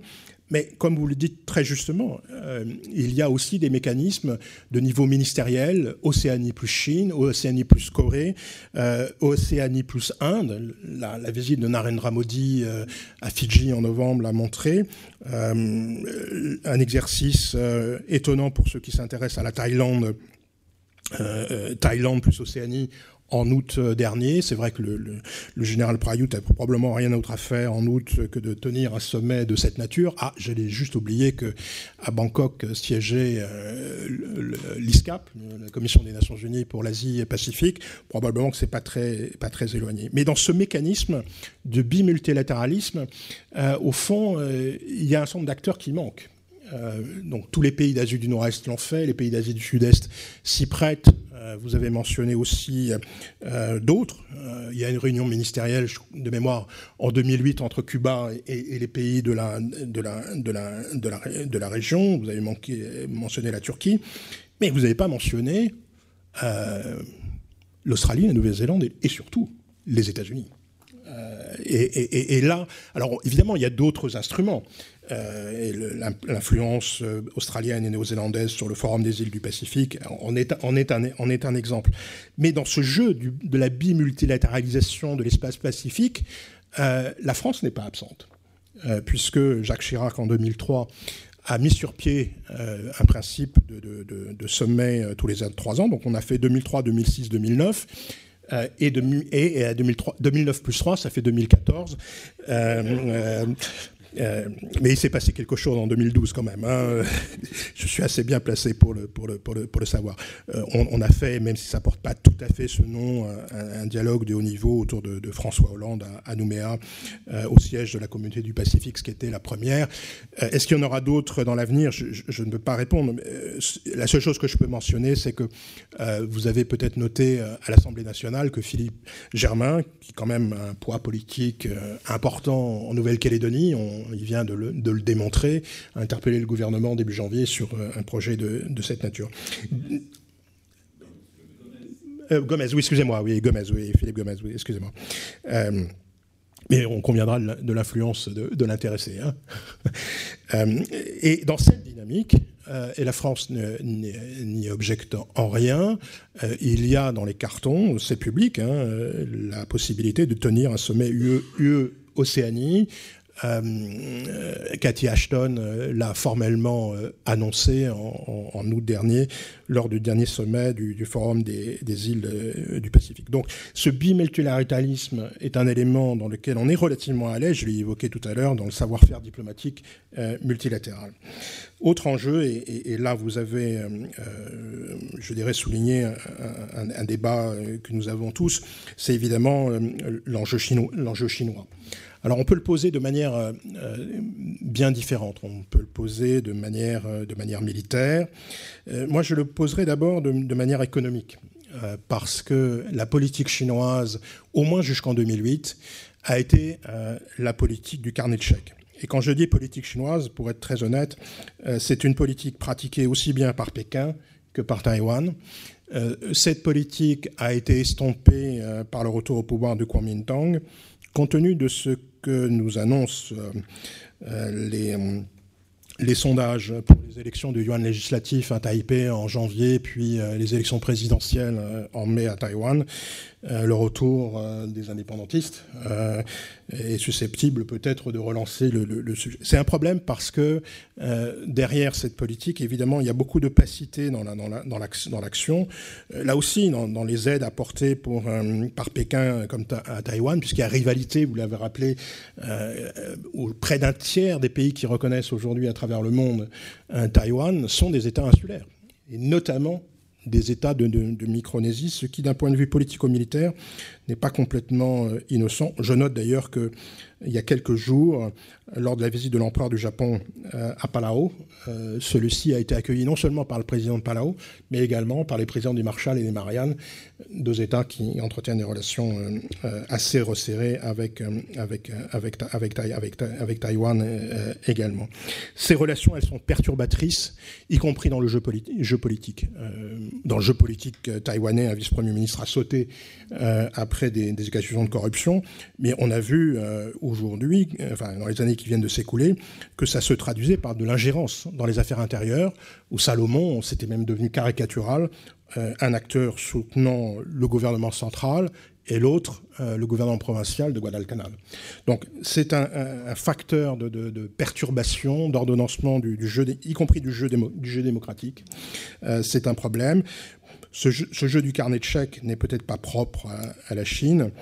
quand on observe les, et vous l'avez mentionné, hein, les rivalités russo-géorgiennes pour la reconnaissance ou non de l'Ossétie et de l'Abkhazie, manifestement, ça se fait aussi avec des fonds. Si j'en crois la presse, Nauru aurait rassemblé 20 millions de dollars pour reconnaître les deux, les deux territoires. La conséquence très négative de tout ça, c'est que ça se traduit aussi par des violences communautaires.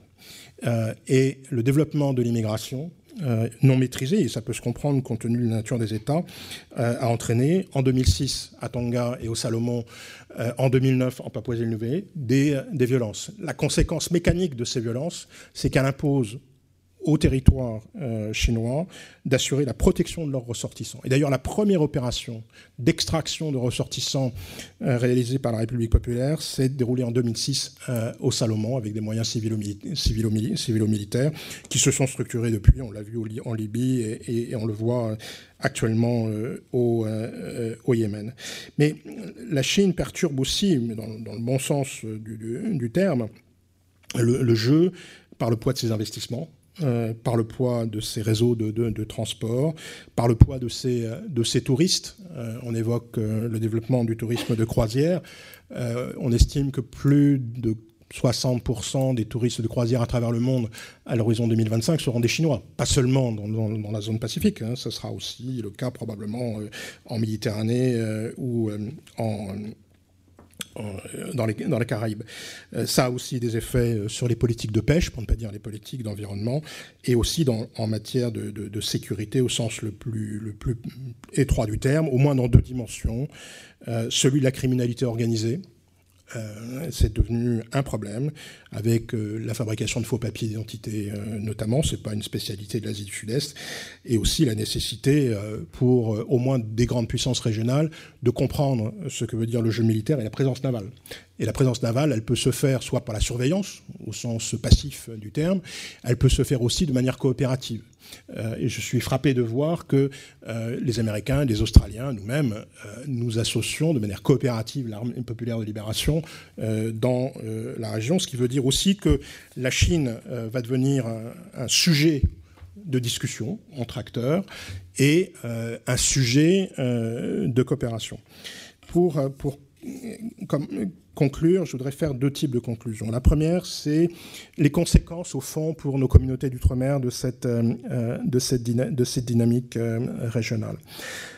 J'évoquais tout à l'heure la mise en place du bimultilatéralisme. Il y a une autre évolution auquel on ne prête pas suffisamment attention, ou plutôt une double évolution. les institutions, les, les, pays de la région s'insèrent de plus en plus dans les organisations extra-régionales. Euh, parmi lesquels euh, l'Alliance des petits États insulaires. Euh, et évidemment, se pose la question pour nous de savoir comment nos territoires participent à ça. la, Polynésie française, par exemple, est observatrice, mais pas la Nouvelle-Calédonie. Inversement, la Nouvelle-Calédonie est observatrice à, la Commission économique et sociale des Nations Unies pour l'Asie euh, pour l'Asie Pacifique. Je crois que c'est un, une des dynamiques euh, qui va se renforcer dans les années qui viennent, c'est-à-dire des États insulaires, des petits groupes vont intégrer des orientations euh, plus plus macro et se posera la question pour nous d'y faire également intégrer nos territoires. Ce qui est vrai sur le plan des, des institutions d'aide au développement, l'est aussi probablement dans la dimension économique. Je ne suis pas en train de dire que demain matin, la Nouvelle-Calédonie ou la Polynésie seront à l'Organisation mondiale du commerce, mais dans les textes, euh, rien ne l'interdirait, on le voit avec, Taïwan. Euh, en tout cas, ce que prévoient euh, les textes relatifs à nos territoires, c'est qu'ils peuvent, les territoires, intégrer les organisations au moins régionales. La deuxième évolution pour nos territoires, c'est qu'il y a une architecture régionale qui est susceptible d'évoluer. Euh, on le voit au travers d'un langage extrêmement brutal énoncé par Fidji. Euh, le gouvernement fidjien dit très clairement nous ne participerons pas euh, au retour au Forum des îles du Pacifique tant que les Australiens et les Néo-Zélandais seront là. Bon, au-delà de la provocation verbale, ça veut dire nous voulons un réordonnancement du FIP comment ce renoncement va s'opérer? Est-ce que c'est uniquement par une réforme interne, par la création de nouvelles structures Le Forum de développement des îles du Pacifique en est, est un élément. En tout cas, ce qui est certain, c'est que cette architecture régionale euh, doit être repensée, mais elle doit être repensée avec l'ensemble des acteurs, pas seulement par deux acteurs, pour dire les choses euh, très, très, direct, très directement. Et il faut repenser l'architecture régionale indépendamment euh, du statut juridique des territoires. Parce que la plupart des défis auxquels les territoires sont confrontés sont des défis qui se fichent, comme de l'an 40, du statut des territoires.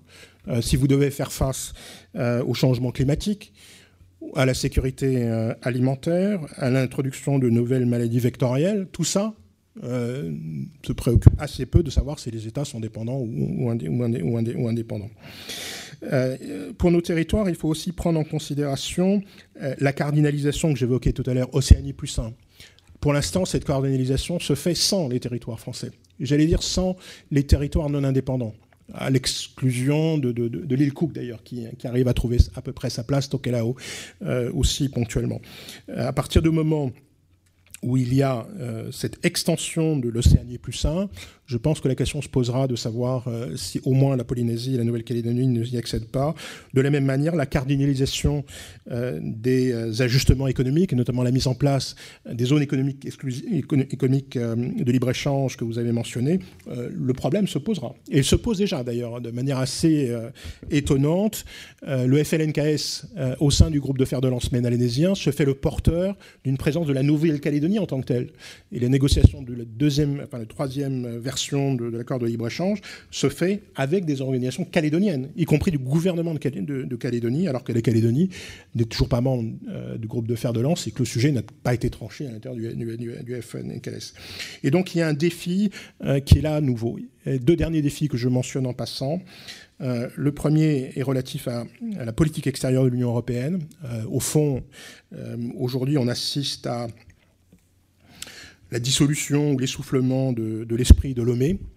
Euh, et on voit bien que le groupe euh, ACP et les accords euh, que cela avait suscités doivent être revus. Il y a un calendrier, hein, c'est 2020.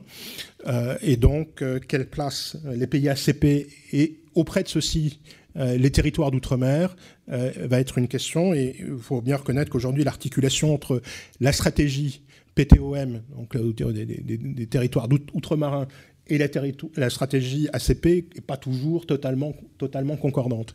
Or, la Nouvelle-Calédonie est devenue un État donateur. Son aide au développement, institutionnellement, est même parfois plus importante que certains grands États. Si je prends la communauté du Pacifique, par exemple, euh, institutionnellement, l'aide apportée par la Nouvelle-Calédonie est plus importante que l'aide apportée par la Nouvelle-Zélande ou les États-Unis.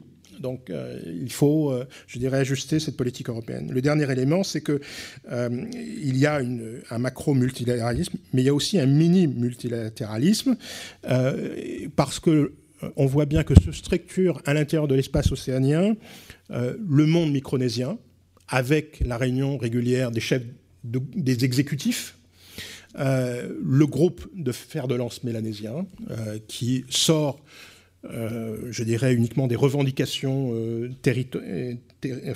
indépendantistes. Et puis émerge euh, un groupe des dirigeants, des dirigeants, des des dirigeants polynésiens. En conclusion, et là aussi, pour répondre à votre préoccupation, au fond, le nombre d'acteurs qui croient dans, dans, le jeu, ou le grand jeu pacifique, c'est pas un sujet de préoccupation, c'est pas un sujet d'inquiétude, et j'allais dire c'est peut-être même pas un sujet de relativisation de notre, de notre, de notre influence, parce que ça permet d'y introduire un certain nombre d'acteurs qui sont essentiels pour nous, à commencer par l'Union européenne. Je disais en, introduction un peu provocante, euh, l'Union européenne est, un acteur clé en matière d'aide au développement. Il est aussi un acteur clé en matière économique, puisque euh, une bonne partie des exportations euh, se tournent encore vers, vers, vers l'Europe. Est-ce que c'est plus coûteux euh, pas nécessairement. Si nous savons, euh, j'allais dire, valoriser nos avantages comparatifs, euh, et nous en avons un certain nombre, en matière d'aide scientifique par exemple, sur le plateau scientifique en Nouvelle-Calédonie, c'est près de 200 chercheurs de, rang international, avec l'IFREMER, l'IRD. et ça, il y a peu de pays, en dehors de l'Australie et de Nouvelle-Zélande, qui ont des volumes de, cette nature. Nous savons aussi parfois canaliser l'aide multilatérale. Euh, c'est probablement pas complètement étranger à notre choix euh, de rejoindre euh, la banque promue par la Chine sur les infrastructures de la, région, même si à l'heure où on parle, je ne sais pas complètement si cette banque agira dans le Pacifique. On peut, le penser, mais en tout cas, on verra si ça sera un, un point. Et donc, cette dynamique de l'ouverture sur l'extérieur n'est pas anxiogène me semble-t-il, à Paris, euh, y compris parce qu'elle n'a pas pour objectif d'éroder notre influence, en tout cas pas facialement. Euh, quand on regarde les discours, euh, c'est pas, je dirais, contre la France que l'on fait cela.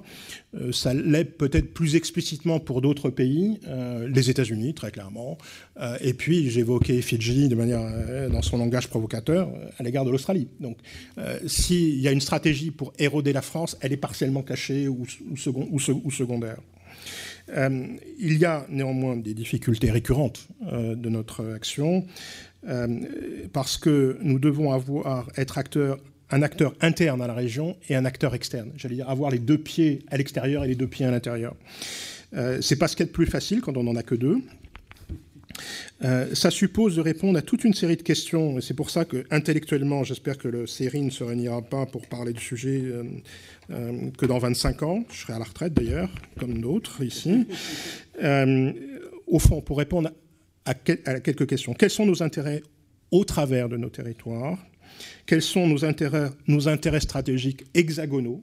Il n'est pas certain qu'ils soient euh, totalement euh, concordants.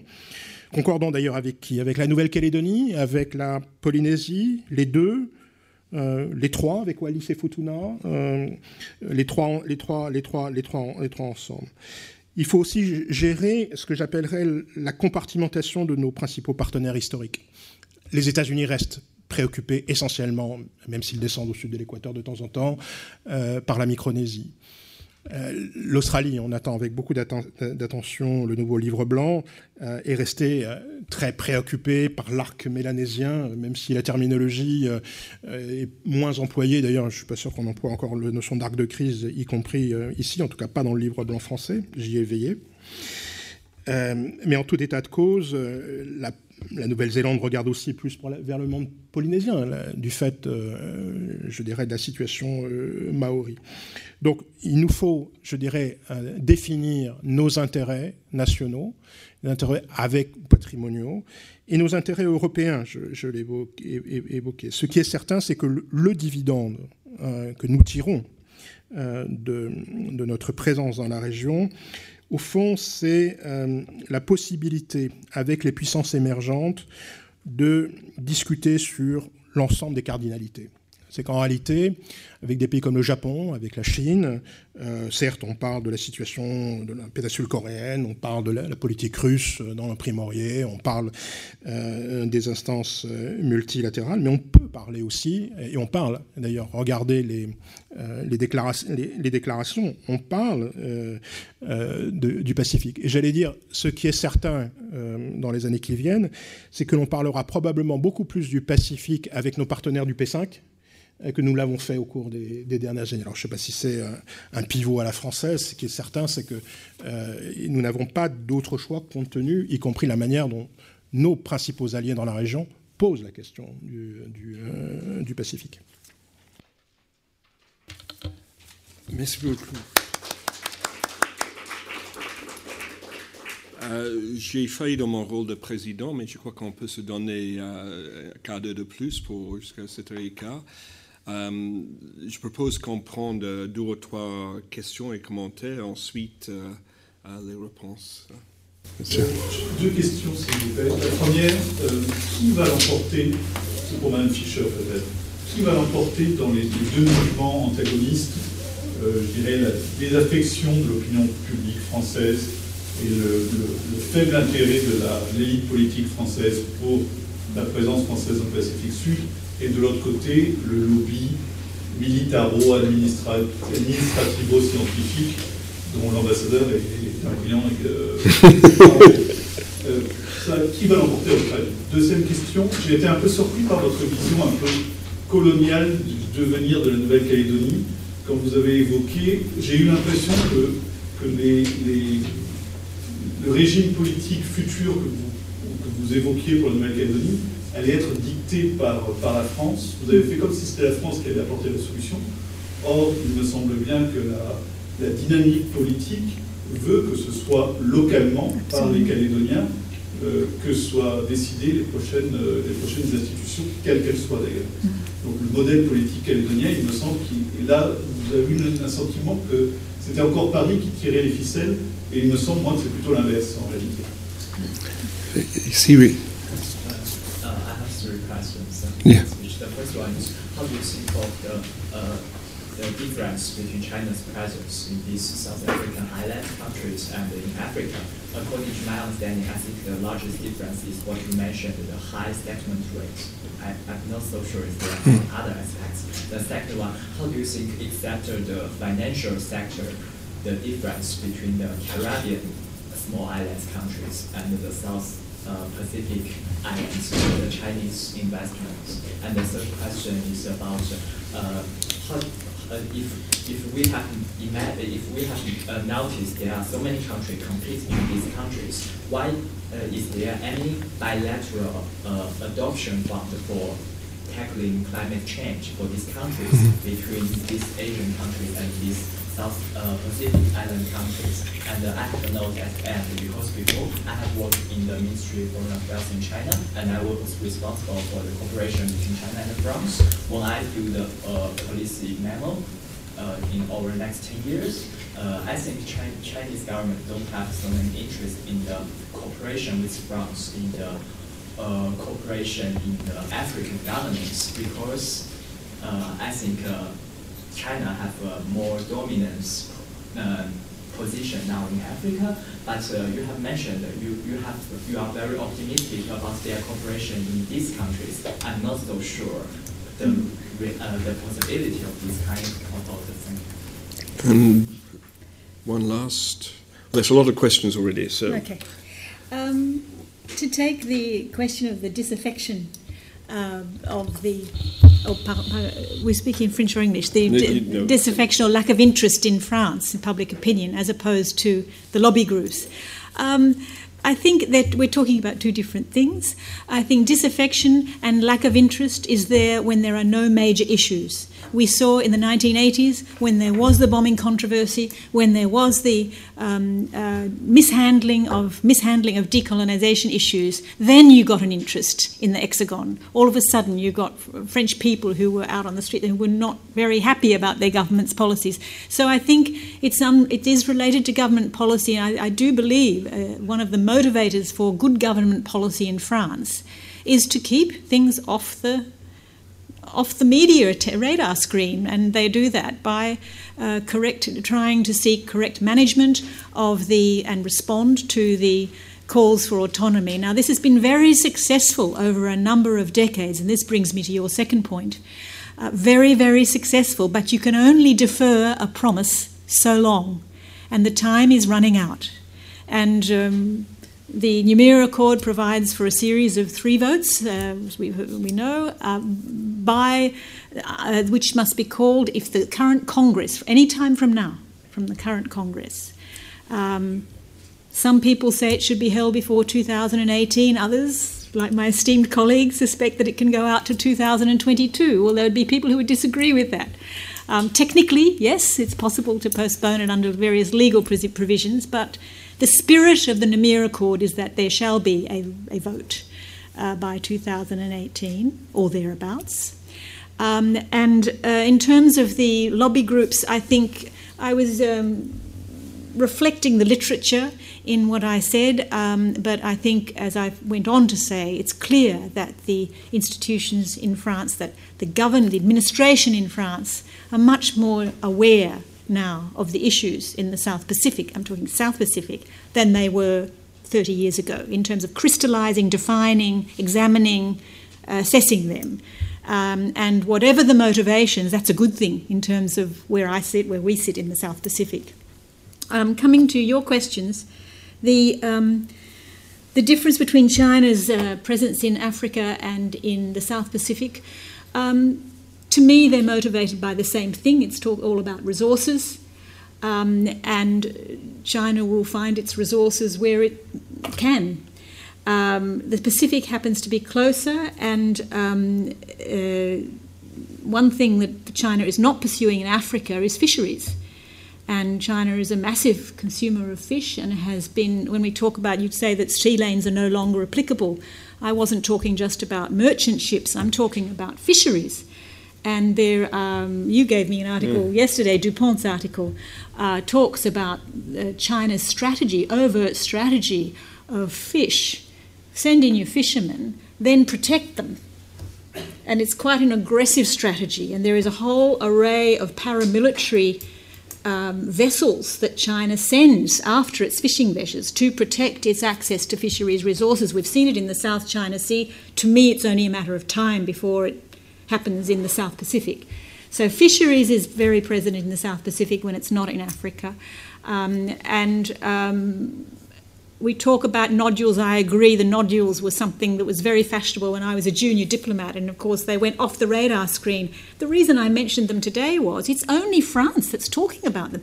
It's very interesting that there's been IFREMER studies of using the term nodules, and um, uh, it's, it's interesting to me that France itself is reviving this term. So I think there's potential in the Pacific. The great, the big difference between Africa and the South Pacific is exactly what I was talking about: the maritimization, as you call it in mm. French, the extent of the EEZs, the potential. Already we know there are existing minerals, but the potential for exploitation as well, unknown quantities.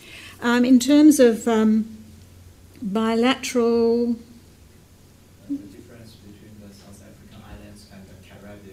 Oh, the Caribbean islands and the and the South Pacific islands. Well, they have been lumped by the EU under the same umbrella in terms of Asia, Africa, Caribbean, Pacific islands, in terms of the way the EU deals with them. Uh, but there are big differences. I, I just, um, i have to say, I'm not an expert in the Caribbean islands, but uh, are you talking about from the viewpoint of China? Uh, well, proximity gives a great strategic advantage. So I would say that um, it's unlikely, even though the Caribbean islands are, have EEZs and have maritime issue uh, resources like the Pacific does, it's unlikely that China is going to pursue the same interest there. So I would say there's a big difference.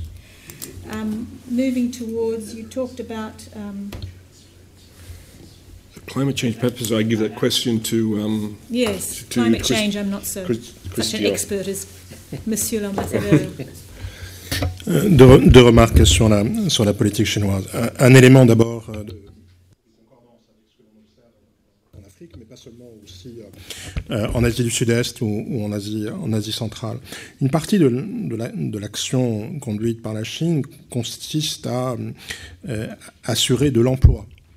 Beaucoup d'accords de, de, coopération sont liés à l'importation de main-d'œuvre ce qui suscite euh, dans le Pacifique comme ailleurs euh, de grandes euh, disons, débats, pour ne pas dire réactions. Il y a aussi une volonté de soutenir au travers d'entreprises chinoises la croissance, à un moment où celle-ci se, se ralentit, au fond, on retrouve là euh, euh, des éléments qui sont concordants, pas seulement avec la politique en Afrique, mais sur la nouvelle politique, euh, stratégie des steppes, stratégie de la, route de la soie, les, voies maritimes de la, soie. ça veut dire aussi que la, relation à l'extérieur, en matière d'aide au développement, n'est pas une relation de réduction de la pauvreté, mais de soutien à la croissance, et en premier lieu la, croissance chinoise, et en particulier des, provinces périphériques, euh, que ce soit euh, le Xinjiang, le, Yunnan, euh, ou même la province du Fujian euh, quand on parle du, euh, du, Pacifique. Ce qui est frappant, c'est que cette action n'est pas toujours conduite euh, ou mise en mise en œuvre, mais en tout cas sollicitée par l'État, mais également par des entreprises. Et sur un certain nombre de pays du Pacifique, même s'il y a des arrière-pensées euh, diplomatiques avec euh, dans la rivalité sino-taïwanaise, ça conduit des intérêts d'entreprises, et notamment les entreprises de la construction.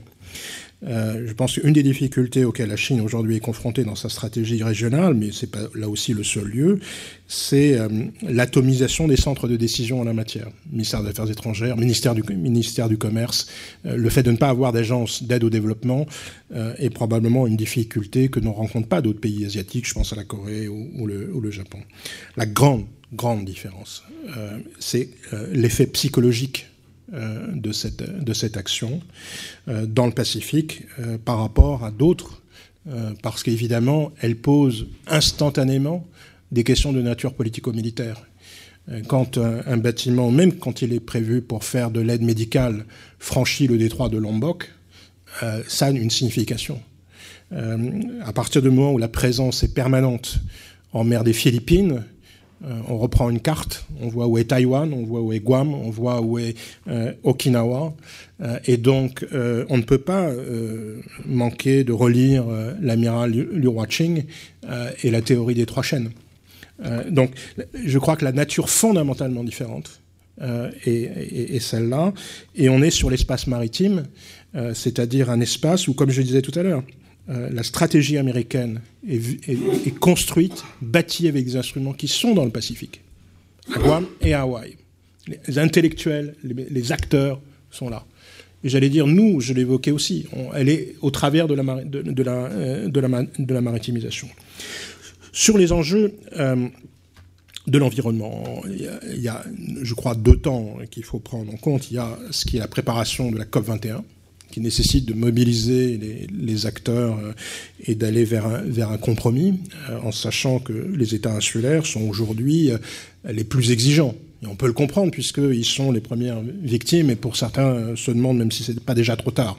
D'où les débats sur euh, les, euh, les réfugiés, les réfugiés climatiques. Et puis il y a la stratégie, je dirais, post 2015 sur la mise en œuvre du fonds vert, sur la mise en œuvre des décisions qui seront, qui seront prises. Donc la, stratégie française, elle est triple. Un, elle vise à avoir un dialogue bilatéral pour euh, assurer les conditions d'un compromis. Euh, et au fond, c'est la raison d'être euh, de la réunion qui s'est tenue à Nouméa autour de François Hollande, qui été l'occasion d'un exercice bimulti, tête à tête, puis ensuite réunion de, de, travail.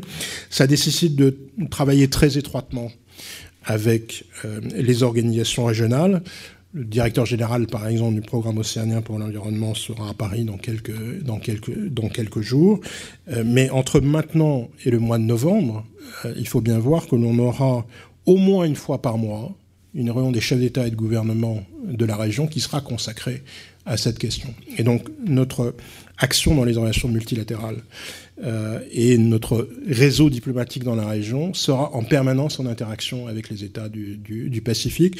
Et je ne doute pas d'ailleurs qu'un certain nombre d'entre eux feront le voyage à Paris avant, euh, avant l'été. J'ai quelques idées en tête, mais euh, je suis convaincu que ceux qui sont les porteurs, je dirais, d'une légitimité viendront aussi à Paris, y compris parce que ils ont le sentiment que le discours politique qui est décliné par les autorités françaises est beaucoup plus euh, proche de leurs préoccupations que d'autres. Euh, il y a un sentiment euh, d'abandon de certaines puissances traditionnelles de la région sur leurs leur leur, préoccupations. Et le dernier point, c'est qu'évidemment, ça nécessite des coopérations scientifiques sur le long terme, parce qu'il faut bien voir qu'il ne faut pas tout rapporter au changement climatique pour expliquer les difficultés auxquelles les pays insulaires sont confrontés. Il y a des conséquences, euh, je dirais, de mouvements tectoniques, et on sait combien la région est frappée euh, régulièrement par l'activité sismique.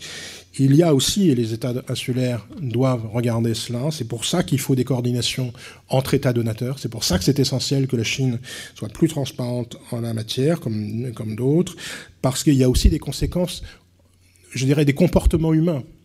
Euh, dans la gestion des déchets, euh, dans la gestion des, aménagements, euh, aménagements urbains.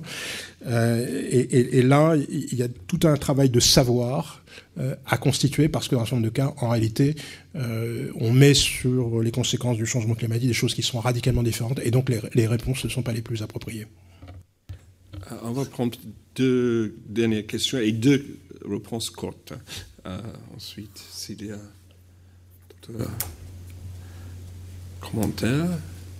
Je répondre Euh, oui. au monsieur qui m'a demandé au, fait de- au sujet de, de- de- de référendum de Nouvelle-Calédonie. Bien sûr, je n'ai pas du tout voulu. euh, oui, oui, je n'ai pas voulu euh, donner aucune prescri- prescription pour l'avenir. C'est au peuple de la Nouvelle-Calédonie de, à décider.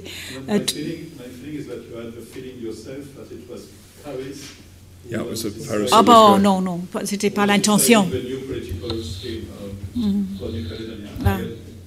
Non, non, c'est c'est à décider. Uh, you made one lapsus in your presentation. You talked about the aircraft going from Beijing, from China to France. It actually was Beijing to Latin America. Beijing to They- Latin they America. come Sorry, through sorry, Papeete, yeah. Papeete, which is an obligatory stop, Stop. Uh, on, on the way, and uh, she was taken into consideration. There have been two very, very rich uh, presentations and uh, a wonderful dialogue between uh, observers and, uh, and, and those who act. Uh, and, and both of them have been strong observers and strong actors, and it's uh, been a. So we won't wait another, wait another 25 years, I can assure you of that. Thank you. And thank you for being such a terrific audience. Bye bye.